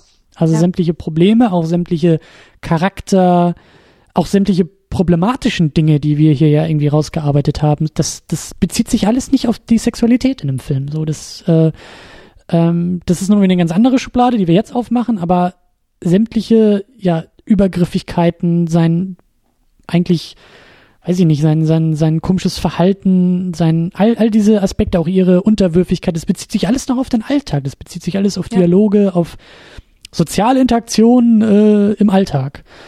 Es sind, es sind ja alles Dinge, die passieren, bevor es im Film dann tatsächlich zur Sache geht. Ja, Es, da läuft vorher einfach schon zu viel falsch. ja. Ja. Aber gut, ja, es geht, wie du ja auch in diesem, in dieser Zusammenfassung gut erwähnt hast, geht es ja eigentlich auch um diesen Vertrag. Wenn man so will, könnte man den vielleicht sogar als kleinen MacGuffin irgendwie bezeichnen. Ja, der ganze Film, Mhm. Der ganze Plot äh, spielt um diesen Vertrag herum. Also das äh, äh, ist so sein, ähm, seine Bedingung an alles, was die beiden irgendwie miteinander tun. Äh, und da merkt man, ne, er ist erfolgreicher Geschäftsmann. Er hat ja schon vorher irgendwie, nachdem die, glaube ich, so die erste Nacht miteinander hatten und das alles noch ein bisschen äh, zahmer zuging, hat er ihr, glaube ich, auch so ein, so ein NDA äh, zugeschoben und gesagt, hier über mich und so in der Öffentlichkeit wird irgendwie nichts erzählt, deswegen musst du das Ja. unterschreiben. Und da merkt man, er macht das Ganze sehr professionell. Und auch, wie du gesagt hast, das macht er nicht zum ersten Mal so. Er ist geübt da drin, das Ganze auf ein, äh, wie sagt man, legales oder zumindest irgendwie ähm, juristisches Fundament zu stellen. Ja. So, auch da schon, ne, Machtgefälle ohne Ende, ja. Wenn er ihr Verträge unterschiebt und sie halt ja keine, keine Verträge zurückschieben kann und sowas alles, ist das ja auch schon mal extrem problematisch. Aber auch da und da dachte ich halt so, da, da, da, da, da kommt sie mal so ein bisschen aus sich raus. Es gibt dann ja diese Szene, wo die beiden dann ähm, diesen Vertrag auch diskutieren. Er ist durchaus beeindruckt, dass sie halt diese Bedingung auch stellt und die das Ganze so als Business Agreement oder als Business Meeting ja auch irgendwie aufziehen da in seiner Firma und irgendwie die Klamotten bleiben an und man geht diesen Vertrag halt durch und äh, sie stellt halt noch äh, Bedingungen oder sie sie stellt Kürzungen auf und ähm, will Änderungen vornehmen an dem Vertrag und er ist da ja auch durchaus zumindest in Grenzen bereit, auf sie zuzugehen. Auf jeden Fall. Ich, ich fand die, diese Vertragsverhandlungsszene fand ich auch unheimlich gut inszeniert. Die war von der Optik her, finde ich, erstmal extrem stimmig mit diesem, ja, etwas rötlich gefärbten Licht und diese, diese ganze Formalität, die da auf einmal reingekommen ist. Dieses plötzliche Distanzieren von allem, was vorher schiefläuft. Ich meine, es fängt ja schon damit an, dass, dass er sie prinzipiell ja eigentlich nur flach legt, um diesen Fehler der Jungfräulichkeit zu, zu korrigieren. Ja. Sagt er, meine ich sogar auch so. Ich meine, hallo? Das ist kein Fehler, das ist kein, kein Makel, das ja. ist nichts, was irgendwie korrigiert gehört. Ja. Das ein Mensch ist ja nicht besser oder schlechter, je nachdem, ob er jetzt Jungfrau ist oder nicht. Ähm, aber diese Szene hat er dann halt, also ich weiß nicht, sie hat eine gewisse Art von Souveränität ausgestrahlt und ich habe mich tatsächlich gefreut und habe mir gedacht, cool, jetzt jetzt packt sie das mal an und jetzt gibt sie mal Kontra und reißt das Ganze auch an sich und diktiert ihre Bedingungen. Ja. Und dreht dieses ganze Spiel um und dann ist es am ja. Ende doch wieder völlig umsonst gewesen. Das ja. ist so je, jeder gute Ansatz, den dieser Film irgendwie angeht, wird im Keim erstickt. Und dann wird's noch schlimmer. Kannst du, kannst du sagen, ob das, ähm, ob dieser äh, Keim, der da jetzt zumindest drin ist, kommt der aus dem Film oder ist der auch im Buch irgendwie so zu erkennen? Also kann, kannst du es vergleichen? Ich würde sagen, dass das der Einfluss der Regisseurin gewesen ist. Dass das einer von diesen Fällen ist, wo sie sich durchgesetzt hat. Mhm. Und ähm, wo versucht worden ist, Anna zumindest für den Film ein bisschen interessanter zu machen. Mhm. Weil so wie ich sie aus dem, was ich vom Buch gelesen habe, in Erinnerung habe, ist sie, ach, keine Ahnung, jedes Stück Plastik hat mehr freien Willen hm. als sie. Hm. Ja, ja, und das, das, äh, ja, diese Szene, die ist, die ist wirklich, die ist wirklich wichtig und die ist sogar vergleichsweise ähm, gut. Also der, der, der Verlauf, wie du sagst, das Potenzial dieser Keim, der da irgendwie drin steckt. Es ist so schade, dass da echt nicht mehr draus gemacht wird, aber äh, das hat auf jeden Fall was. So, das, das geht ja wirklich so los, dass die beiden wirklich verhandeln. Ähm, auch wieder schade und auch so bezeichnend für den Film, wie er auch mit diesem Thema der Sexualität umgeht. Ja, also wie, wie, ähm, sagt man, gesellschaftlich voreingenommen das Ganze ist, so, weil hihihi, da stehen dann so Dinge drin irgendwie in einem Vertrag und dann fallen da auch mal so ein paar Worte und hihihi, also das fühlt sich auch an wie so ein, wie so ein, ähm, Moment, der so auf Reaktion hingeschrieben ist. Ja, so die Reaktion des Publikums. Oh, sie hat Fisting gesagt. Oh, weißt du, so, ja. so, äh, guck mal, was wir uns hier trauen. Ja, so auch da wieder sehr pubertär in der ganzen, in der ganzen Art und Weise so.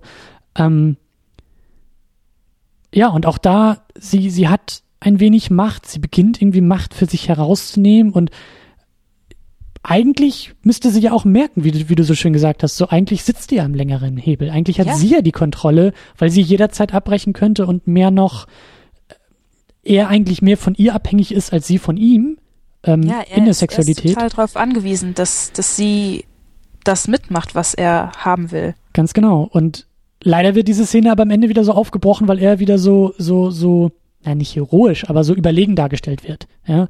Er kann diese ganze Situation wieder kippen, indem er nämlich zeigt, wie sehr, wie, wie er sie lesen kann und auch unter Kontrolle hat irgendwo, oder zumindest ja mehr Macht hat als sie, weil er ist in der Lage, er betont es denn ja so von wegen, also weil die dann ja anfangen, auch so ein bisschen, ähm, ähm, wie war denn das noch? Also irgendwie, irgendwie fängt er doch, glaube ich, an, darüber zu reden, wie er sie eigentlich gerne auf dem Tisch hätte und irgendwie sie durchnehmen würde und bla bla bla. Genau.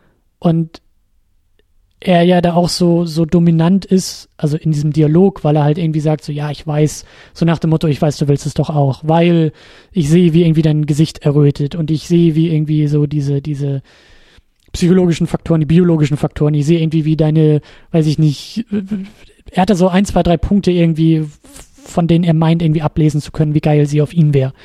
Ja, was halt auch, also keine Ahnung, ich fand das war mit einer der, der ekelhaftesten Sachen im ganzen Film, weil ähm, wenn du so irgendwie, ich sag mal, Verteidigungen durchliest von irgendwelchen Leuten, die jemanden vergewaltigt haben. Ja. Es läuft immer genau darauf hinaus, dass sie sagen, aber sie hat geatmet und sie hat so komisch geguckt und dann ist sie auch noch irgendwie feucht geworden. Also wollte sie das. Ja.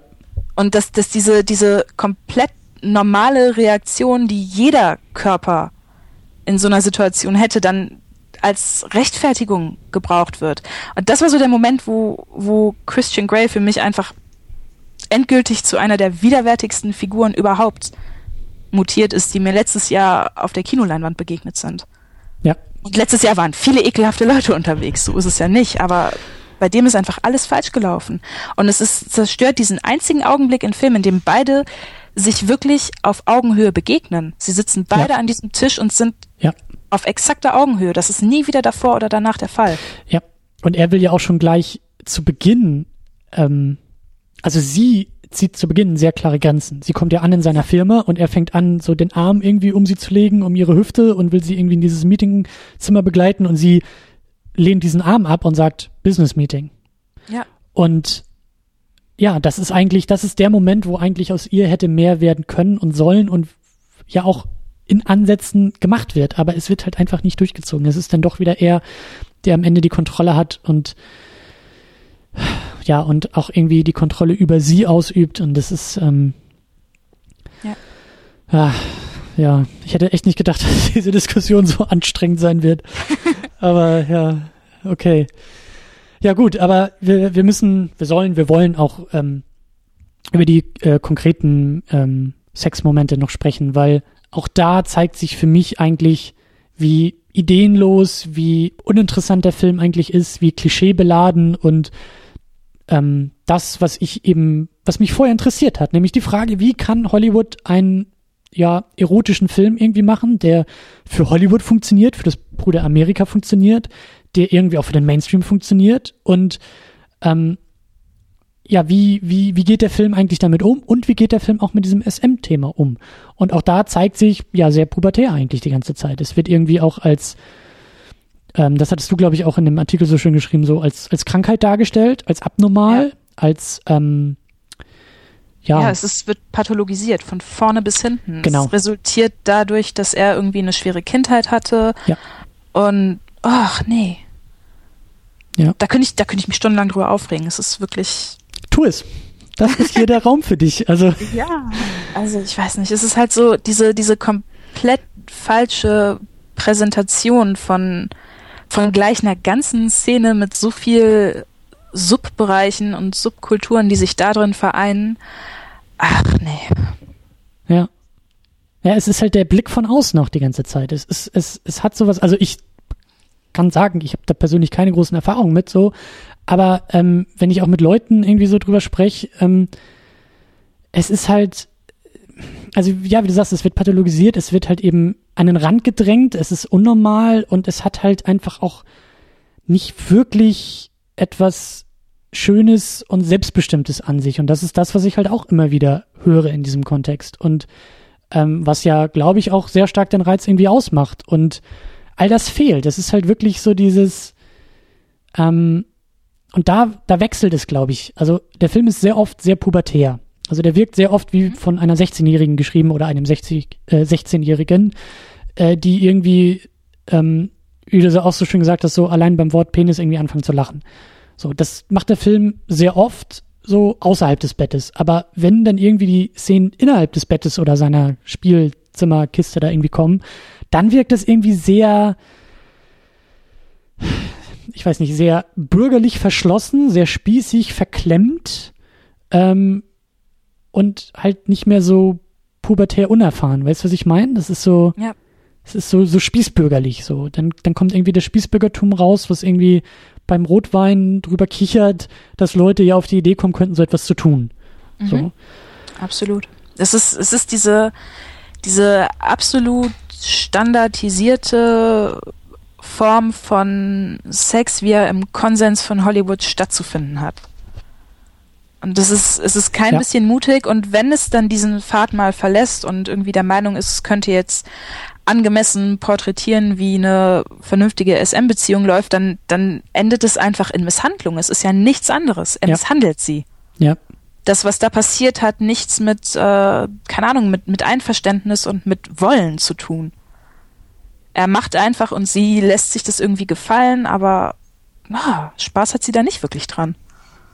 Unterstelle ich ihr jetzt mal so. Ich habe jedenfalls nicht gemerkt, dass das so wäre. Ich, ich weiß es auch nicht. Also ich bin da auch echt unentschlossen, ob der Film sogar noch irgendwie nicht tatsächlich in diese Richtung geht, so nach dem Motto, naja, beim dritten Schlag findest du es dann auch schon wieder geil. Also so, Ja.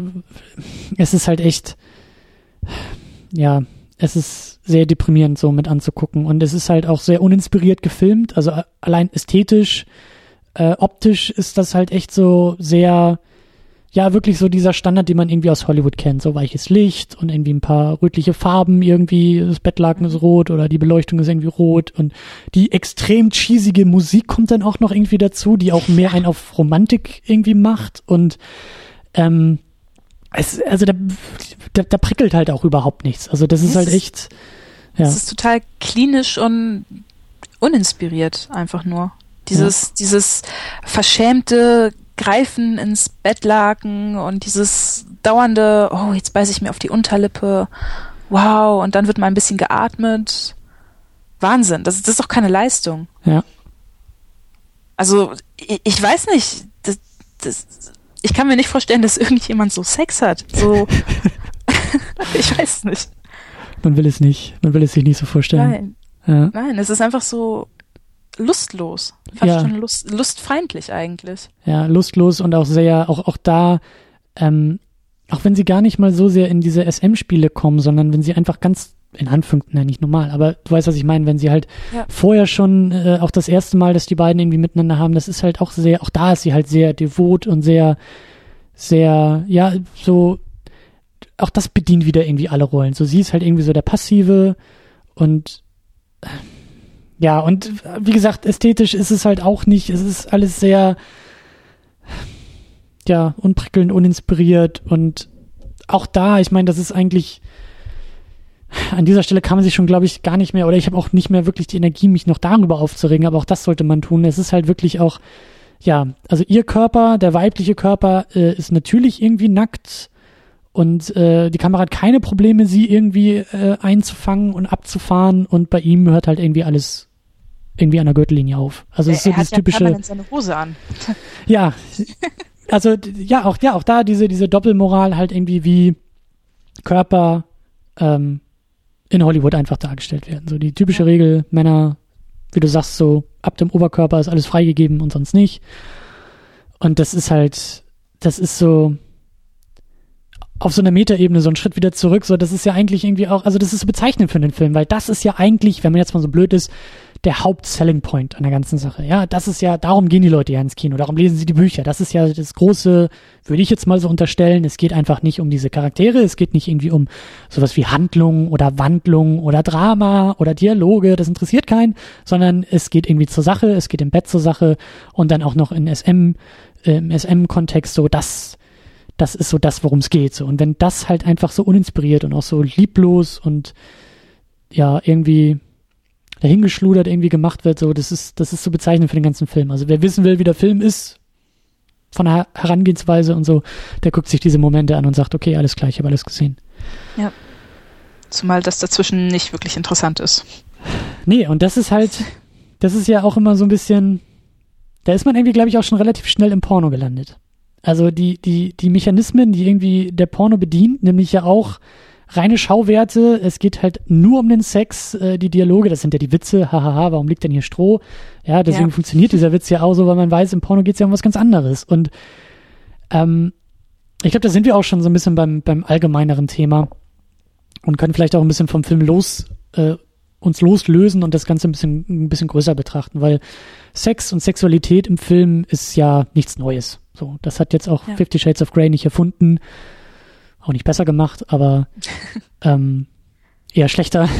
Ja. Aber äh, es gibt ja noch viele Beispiele. Und ich habe auch das Gefühl, dass so gerade in den, in den letzten Jahren, das kann auch einfach nur meine, mein subjektiver Blickwinkel sein, weil mir das in den letzten Jahren öfter, auch in den letzten Monaten so öfter auf, aufgetaucht ist, das Thema Sexualität.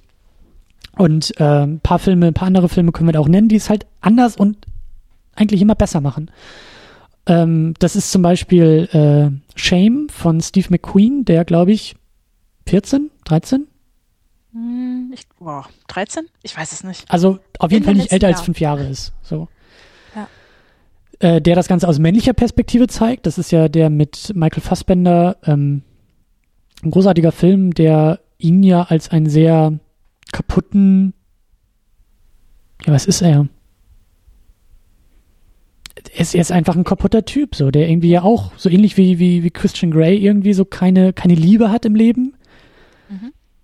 Ich weiß auch nicht, ob er so sehr die Liebe will oder ob sie einfach nicht haben kann, aber trotzdem halt sehr viel, ja stimmt, genau so war das, ne? Er hat sehr viel Sex, er hat sehr, ähm, was war das denn, sehr, sehr, ja, unemotionalen Sex war das doch irgendwie. Ja, genau.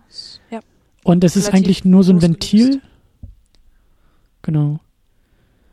Ähm, ja, dann haben wir Lars von Trier's Nymphomaniac, der ja auch aus den letzten, boah, zwei, drei Jahren ist. Mhm. Ähm, dieser, dieses, dieses große Ding in zwei Teilen, ich glaube vier Stunden insgesamt. Ich habe leider auch nur bisher den ersten Teil gesehen. Aber der das Ganze halt aus weiblicher Perspektive aufzeigt. Ja, Nymphomaniac ist ja schon äh, ähm, ja, namens- und titelgebend so äh, eine, eine Nymphomanin, die halt aus ihrem Leben erzählt und auch da, äh, zumindest im ersten Teil, was ich gesehen habe, ja auch für sie emotional problematische Züge annimmt. Also es ist ja nicht nur irgendwie super toll und alles schön für sie, sondern sie leidet drunter und sie Ja, führt sich selbst als Figur ja auch in diese Handlung so ein und reflektiert und sagt, ja, äh, so sieht es irgendwie als Makel und also ihre Sexualität und äh, das Ausleben ihrer Sexualität als problematisch an und erzählt dann ja aus ihrem Leben ähm, und und ja, was was für Begegnungen und Geschichten ihr da passiert sind. Ähm, der durchaus auch äh, explizit zur Sache geht oder explizitär als Fifty Shades of Grey. ja, auf jeden Fall. Ich meine, sie, sie haben Pornodarsteller engagiert, die halt einige Szenen gedreht haben. Genau, das, das hatte ich auch gelesen, ja. Ja. Ähm, ja. Ähm, was haben wir noch? Wir haben noch, ähm, den habe ich ja zuletzt äh, gesehen, Ende des Jahres, äh, Love 3D, den hast du, glaube ich, noch nicht geguckt. Mhm, Der fehlt noch. Der von äh, Gaspar Noé, der extrem explizit ist und durch diesen ganzen 3D-Kram eigentlich auch noch mal eine Schippe drauflegt, so Mhm. an, an ja, also so, so dieser, dieser Hauptselling Point dadurch halt irgendwie noch. Ich, ich, ich kann mich bis heute einfach nicht entscheiden, so. Ich würde gerne mit dem Gaspar Noé einfach mal ein Bier trinken und über seinen Film reden, weil ich einfach nicht weiß, wie sehr, wie sehr der irgendwie, wie spitzfindig das Ganze ist. Ja, ob er weiß, wie sein Film vorher rezipiert wird und deshalb noch 3D oben drauf gelegt hat, damit irgendwie dieses Narrat Narrative entsteht von Höhe, Porno und 3D im Kino. Ähm, aber in meinen Augen ist es halt viel mehr. Es ist halt, habe ich auch eine Mini-Unit zu gemacht, so, es ist halt nicht, es ist mehr als ein Porno, so. Ähm, und dann hattest du auch noch den Secretary auf der Liste, Genau. der mit Maggie Gyllenhaal, nee, oder? Genau. Maggie Gyllenhaal und äh, James Spader ist es, glaube ich. Ist eine Weile her, dass ich den gesehen habe. Genau, aber geht ja, glaube ich, auch so in diese SM-Richtung, ne? Oder? Auf jeden Fall. Ähm, macht in meinen Augen halt auch den Fehler, dass er ihr am Anfang irgendwie eine erhöhte Suizidgefahr und Depressionen anhängt und dann Ah, findet sie sozusagen die Erlösung aus der ganzen Angelegenheit als ähm, ja devoter Teil von so einer Beziehung, aber der Film kommt halt ohne irgendwie großartige explizite Sexszenen aus, sondern da spielt sich das Ganze wirklich auf einer anderen Ebene ab, ja. was was ich relativ interessant fand. Dass Ja. man was halt zeigen kann, ohne dass da Leute den ganzen Tag irgendwie schlecht getarnten Blümchensex haben. Das trifft es sehr, sehr gut. Genau das ist das Problem bei Fifty Shades of Grey, ja. Ähm, ja, aber all diese Filme, um das jetzt mal sehr verallgemeinernd zusammenzufassen, ähm, besitzen halt mehr als, als nur den Sex, den sie irgendwie zeigen und darstellen. Also auch Love 3D ist halt irgendwo so, ein, so eine Geschichte über, ja, über die Liebe, so. So albern wie es klingt. Und ähm, das ist halt echt so eine Sache, das fehlt Fifty Shades of Grey halt komplett. Also der, der, der Sex kann auch nichts bedeuten in dem Film, in meinen Augen, weil es einfach keinen keinen emotionalen Unterbau gibt. Ja. Der, der kann sich auf nichts stellen. Es gibt kein, kein, keine Motivation auch irgendwo dafür. Ja, es ist, es ist halt so völlig egal. Es sind gleichgültig geschriebene Figuren und dementsprechend ist es relativ gleichgültig, was sie dann machen. Das, das holt dich als Zuschauer ja nirgendwo ab. Ja. Ich denke mal, die, die wenigsten werden bei dem Film irgendwie einen Moment gehabt haben, wo sie gesagt haben, wow, da kann ich mich richtig mit identifizieren. Ja, oder auch, auch, äh, also generell, aber auch bei den Sexszenen, dass man sagt, das steht auch für irgendetwas. Ja. Oder, oder, oder das, das macht auch irgendetwas emotional mit den Figuren. In, in welchem Kontext auch immer. So, das ist halt, ähm, das ist halt so das, was mir bei Love 3D einfach passiert ist. So, ich wusste halt jedes Mal, wofür das gerade steht. Und oftmals war es auch einfach nicht gut, dass da irgendwelche Leute miteinander geschlafen haben. Und das wusstest du halt vorher schon, so, weil du emotional in der Geschichte drin bist. Und das fehlt halt hier Fifty Shades of Grey komplett. So eigentlich, eigentlich müsste das ja irgendwie auch mitverhandelt werden. Es müsste ja irgendwie innere Konflikte geben, weil eigentlich ist ja zumindest in Andeutung das, was bei ihr passiert. Sie müsste doch eigentlich die großen Konflikte mit sich ausmachen. Soll sie das? Soll sie es nicht? Lässt sie sich drauf ein oder nicht? Ist sie die Starke oder die Schwache? Will sie das überhaupt? Ähm, aber das schafft der Film halt nicht. Und das, das, das macht diese, diese, die, und deswegen, das ist so der Punkt, um diesen Bogen wieder zurückzuschlagen. Das finde ich ist dann schon, also ich finde es schon spannend, dann diesen Film vielleicht auch als Pornografie zu bezeichnen. Ja, auf jeden Fall. Ist, das, das Drumherum ist ja nicht wirklich vorhanden. Es, äh, es ist wie im Porno halt losgelöst von allem. Ja.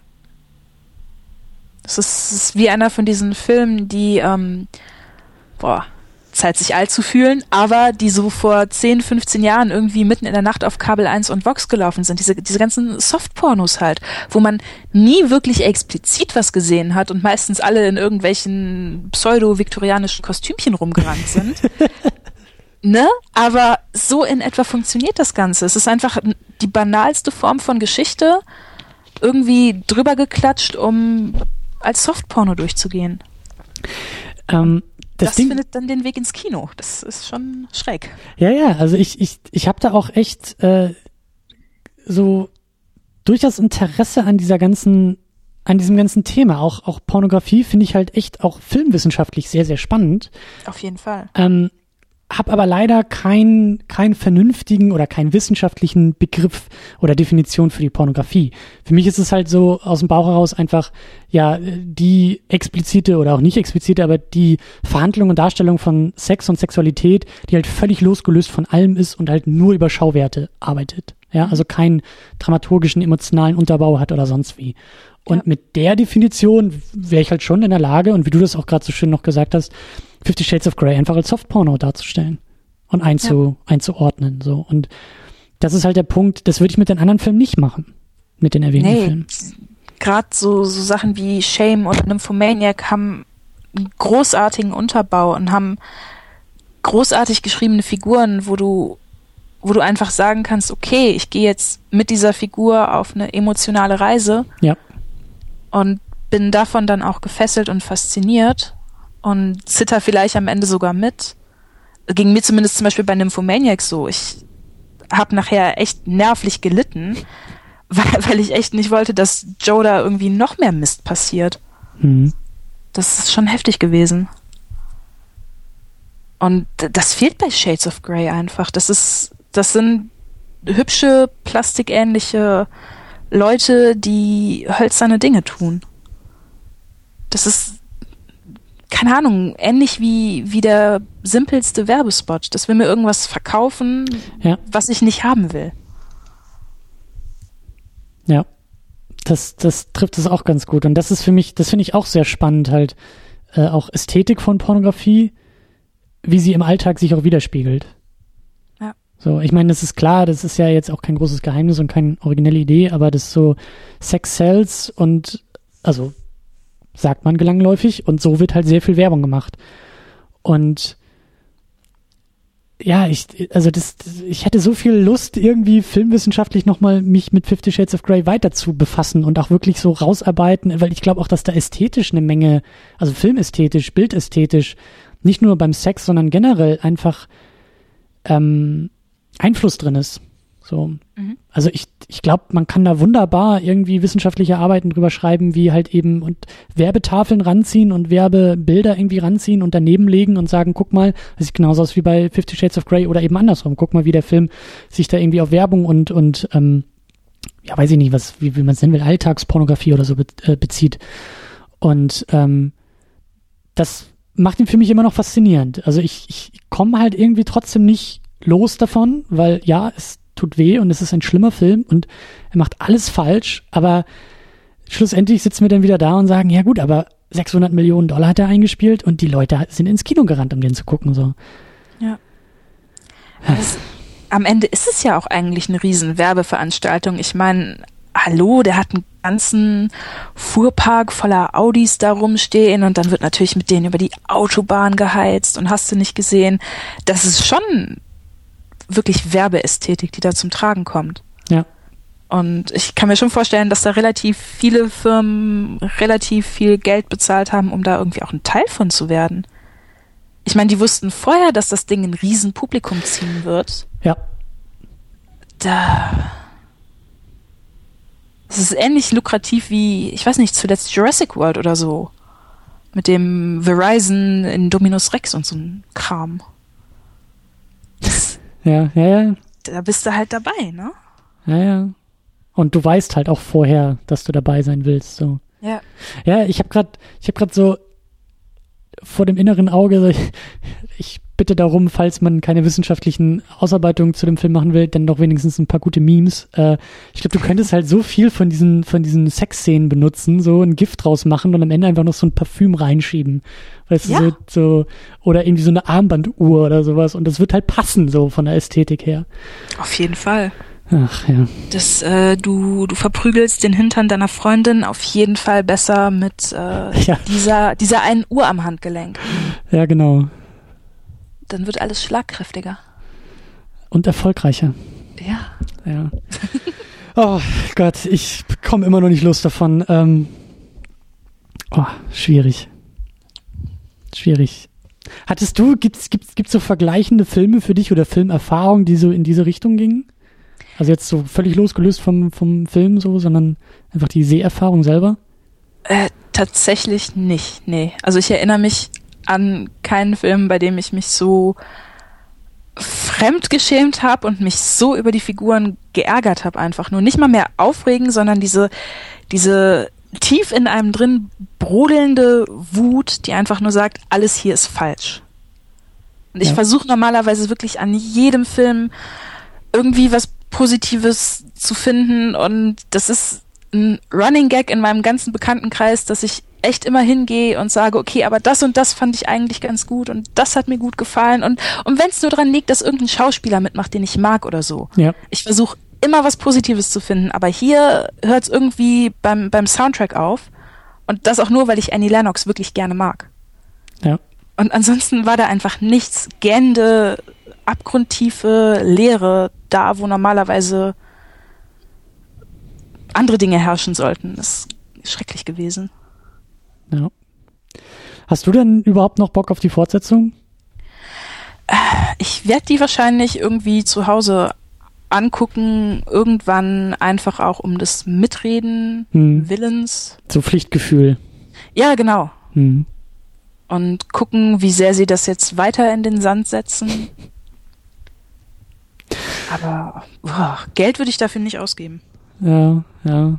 Ich bin auch echt neugierig so auf diese Fortsetzung. Also inhaltlich, aber auch so an der Kinokasse. Ich weiß es nicht. Ich habe das Gefühl, dieser Film, also zumindest so für mich, muss ich das irgendwie nochmal komplett neu beweisen, weil ich weiß, ich kann mir so, also ich weiß nicht, ob alle, die in diesen Film gerannt sind, positiv rausgehen oder ob das irgendwie Erwartungen erfüllt hat so und alle ja, zufrieden sind, weil es irgendwie auf dem Buch basiert oder ich weiß es nicht, aber ich würde halt so hoffen. So, wenn man den einschlägigen so Internetportalen glauben darf, dann war ja die mindestens ein Viertel des Publikums arme, geschundene Männer, die von ihren Partnerinnen da reingezwungen worden sind, weil es sonst ein halbes Jahr keinen Sex gibt. Ach so. So ist das ja anscheinend gelaufen. Ach so, okay. Ja, dann äh, herzliches Beileid an alle Beteiligten. Ja. Ja, aber ähm, ja, ich glaube, wir, wir sollten vielleicht noch ganz kurz über die Fortsetzung sprechen. Ich weiß nicht, so, ich, ob wir nochmal Spoilerwarnung, keine Ahnung, I don't care, aber Fortsetzung, weil, ähm, wie gesagt, meine Hoffnung im Verlauf des Films war ja, dass sie eine gewisse, ähm, was auch schon problematisch genug wäre, weil das irgendwie so eine sexuelle Befreiung so ungefähr durch ihn, aber dass sie zumindest irgendwie zu sich selber findet, selbstbewusst wird, ein selbstbewusster Mensch wird, irgendwie eine Persönlichkeit entwickelt oder keine Ahnung. Aber dass all das mit ihr passiert, was irgendwie im Drehbuch fehlt. Ähm, und dass sie einfach, dass sie so die, die, ja, und damit meine ich nicht im Bett, sondern überall anders die Dominante wird. Dass sie selbstbewusst wird und sagen kann, Freundchen, ich brauche dich überhaupt nicht. Äh, wenn, dann kommst du zu mir an und wenn, dann unterschreibst du meine Verträge und du bist von mir abhängig und nicht andersrum. Ähm, und das wäre so meine Hoffnung für die Fortsetzung gewesen, ja, dass ich das einfach, mhm. dass das nachher so der große Twist ist, dass nämlich er das Safe Word benutzen muss, beziehungsweise überhaupt eins hat und dass sie diejenige ist, die ihn ähm, unter Kontrolle hat, weil ich es einfach, ja, das hätte sie verdient. So, das ist irgendwie, ähm, auch im Spiel von Dakota Johnson habe ich das irgendwie versucht rauszusehen, glaube ich, ähm, dass da irgendwie nachher sowas noch kommt. Aber du hast da, glaube ich, also im Vorgespräch gesagt, dass das überhaupt nicht passieren wird. Nee, nee, äh, das am Ende ist alles total schön und die beiden heiraten und dann gibt's ein Kind. Und es kommt halt raus, dass er nur so ist, weil seine Kindheit so schlecht gewesen ist.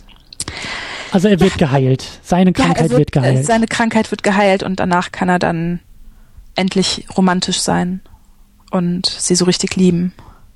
Das ist unfassbar. sowas. Es ist katastrophales Ende für eine katastrophale Geschichte, die nicht hätte schlimmer laufen können. Weil am Ende ist es halt wieder, es ist einfach alles eine Krankheit und es ist diese Prinzessin-Geschichte. Ja.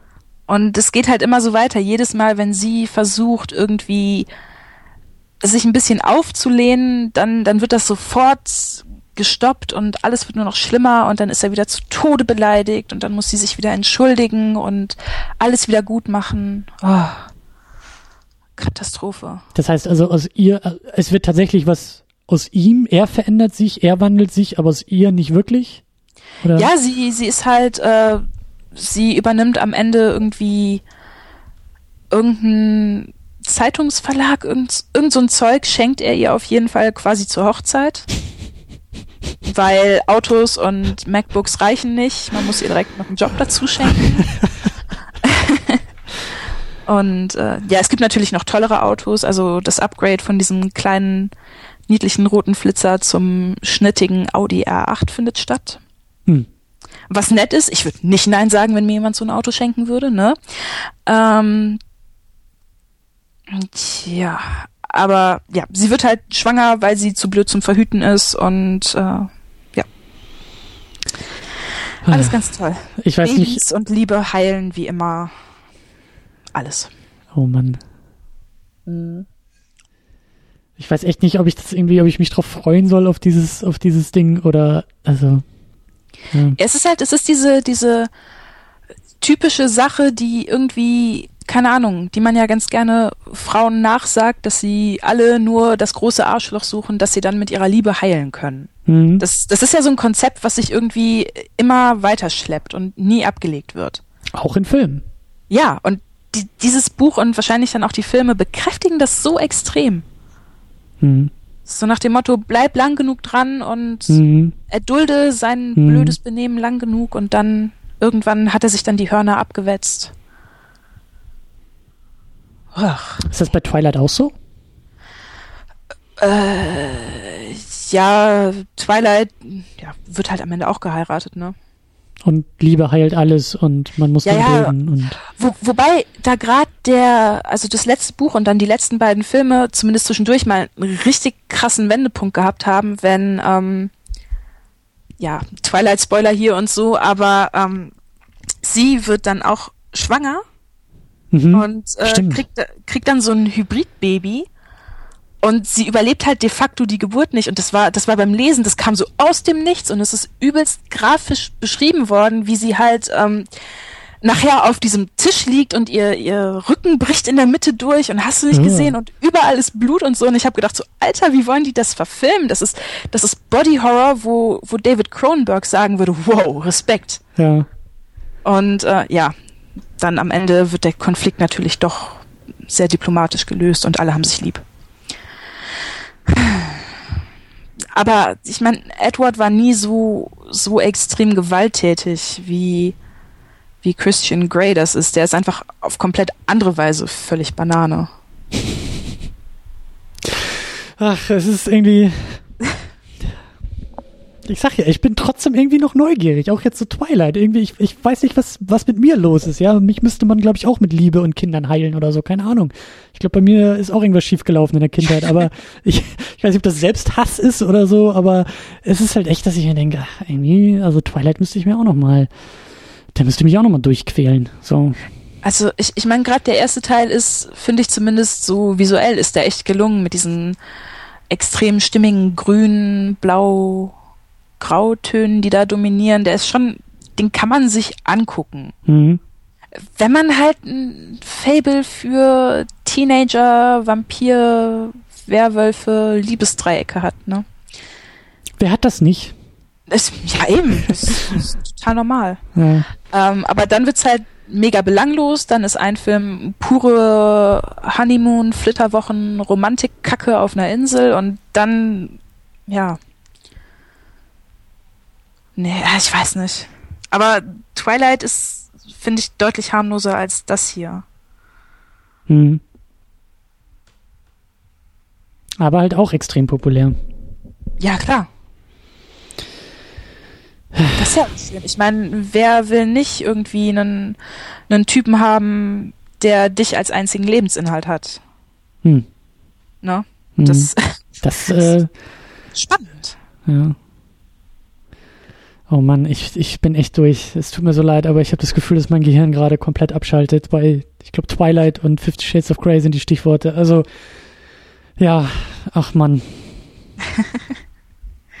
System Overload. Ja, es ist auch, es ist, es ist heftig. Ja, es tut mir auch so leid, dass ich dich da echt irgendwie nochmal so durchgequält habe. Aber irgendwie, Das ist nicht schlimm. Macht ihr da keine Vorwürfe. sehr gut, ja. Ja. Ach ja, ich, ich will unbedingt wieder was Gutes gucken. Ich muss, glaube ich, heute Abend nach dieser Diskussion, ich muss was Gutes gucken. Ich muss gleich den DVD-Player anmachen. Ich muss mich ablenken. Ich muss das irgendwie. Äh, nicht die Diskussion, die war sehr großartig. Das hat mir sehr geholfen. Die angekündigte Therapie hat tatsächlich stattgefunden. Ich weiß nicht, wie es dir ging, aber ich, ich verstehe den Film noch mal einen Tick besser, glaube ich. Ja, das ist, äh, man, man deckt, denke ich mal, mit jeder Beschäftigung, die da stattfindet, noch so, so eine neue Ebene an Katastrophe auf, die man vorher Ja, noch nicht so wahrgenommen hat. ja. Das, Also insofern, vielleicht sollte man ihn noch fünfmal gucken und dann hat Hm. man's. Dann weiß man Bescheid. Ich, ja, hm, das weiß ich nicht, aber ähm, auf, ne, auf, auf eine ganz merkwürdige Art und Weise würde ich halt auch trotzdem noch sagen, guckt ihn euch an. So, man muss echt, man muss den Feind kennen, man muss ja wissen, was man irgendwie ablehnt. So, Ja, auf jeden Fall. Ich würde ich würd auch sagen, angucken und sich selber ein Bild davon machen, ja, wie das da läuft, weil eben weil das einer von diesen Filmen ist, wo es diese beiden Extremlager gibt. Die einen Ja. vergöttern ihn, weil, oh, das Buch war so toll und Christian Grey ist so sexy und oh, alles so süß und ich will auch. Und die anderen lehnen ihn halt von vornherein komplett ab für das, was sie sich darunter vorstellen. Das ist schwierig, weil dann doch mehr Beschäftigungspotenzial da ist als nur das. ja. Ja, es wird mich, Jetzt ich, machen wir Werbung für diesen Film. Ja, ich würde halt, ich würde halt irgendwie noch so Sternchen ranheften und sagen, aber achtet bloß drauf, dass da irgendwie kein Geld über die Ladentheke geht. Also Ja. guckt ihn im Fernsehen oder keine Ahnung, äh, liest euch die, obwohl nee, man muss ihn ja gucken. Ja. Aber äh, ja, irgendwie sowas. Und ähm, ja, es ist, ich, kann nur mit dem Kopf schütteln. Das funktioniert in diesem, in diesem Audioformat so schlecht, aber. Ja, ja, ja. Ja. Ich habe auch ein paar Mal hier gesessen und heftig genickt und mir dann gedacht, sieht eh keiner. Hört auch keiner. Ja, aber ähm, ich glaube, ich glaube, wir, wir schließen das Ganze langsam ab. Fifty Mhm. Shades of Grey. Ich kann das auch von meiner Bucketlist streichen. Ja. Ja. Ja, auf jeden Fall noch einmal vielen tausend Dank, dass du dabei warst, dass du das irgendwie ertragen hast, dass du auch mit mir hier diskutiert hast. Ähm, vielen, vielen Dank. Immer gerne. Es hat äh, sehr, sehr viel Spaß gemacht und ich hoffe, dass wir nächstes Mal, ich wünsche, ich weiß, dass wir nächstes Mal über was anderes reden werden, über was Besseres, über was, was Spaß macht und irgendwie schön ist und äh, weniger, glaube ich, sich wie Arbeit anfühlt. Ja, Transformers. Ja. Oh. nee, dann bin ich raus, aber ja, sowas ich in muss der Art. zugeben, dass ich die mag, ne? Alle? Äh, Ja, mehr oder weniger. Dann hast du mein Interesse geweckt. Also das äh, könntest, würd, würdest du die leidenschaftlich verteidigen? Vermutlich nicht. Das vermutlich nicht, aber ich würde jederzeit eine Lanze für Teil 4 brechen, einfach weil Dinobots vorkommen und ich mag Hm. Dinosaurier. Ja, Äh, wobei das auch bei Jurassic World nicht gereicht hat. Es ist schwierig. ist schwierig, ja. Aber ich, ich bin ganz stark dafür, dass du äh, auf jeden Fall wieder in dieser Sendung auftauchst und äh, zu Ja, welchem gerne. Film und in welchem Mhm. Kontext, das klären wir noch, ja. Auf jeden Fall. Sehr schön. Ähm, ja, wie schon erwähnt, äh, ich werde es auch verlinken, aber guckt auf jeden Fall bei dir im Blog rein, fabelhafte Welt der aurea.blogspot.de. Und bei Twitter bist du auch zu finden unter fabelhafteaurea. Genau. Wie gesagt, alles auch verlinkt. Uns findet ihr auch bei Twitter at äh, 2nd-unit und facebook.com slash secondunit. Und die Heimatbasis im Netz ist natürlich secondunit-podcast.de. Aber ich glaube, das wisst ihr eh alles. Aber äh, ja, klickt rein, schaut rein und wenn es geht, diskutiert mit uns über den Film. So, vielleicht auch positiv. Ich weiß nicht, ob es Fans gibt oder versetzt euch in die Lage von Fans oder vielleicht habt ihr irgendwas gehört von Leuten oder ihr habt irgendwie eine Freundin oder einen Kumpel oder irgendwer, der das toll findet. So, ich habe da eine gewisse, weiß ich nicht, soziologische Neugier dran. Äh, vielleicht gibt es ja irgendwie auch positive Dinge, die wir gar nicht festgestellt haben, die wir aber noch äh, feststellen könnten. Also diskutiert mit uns und ähm, ansonsten ähm, hoffe ich, dass diese Sendung irgendwie Spaß gemacht hat und äh, ja, wünsche frohes Filmschauen und äh, bis zum nächsten Mal und nochmal vielen Dank, Sandra, dass du dabei warst. Immer gerne. Alles Danke klar. fürs Einladen. Gerne, gerne. Bis zum nächsten Mal. Tschüss. Tschüss.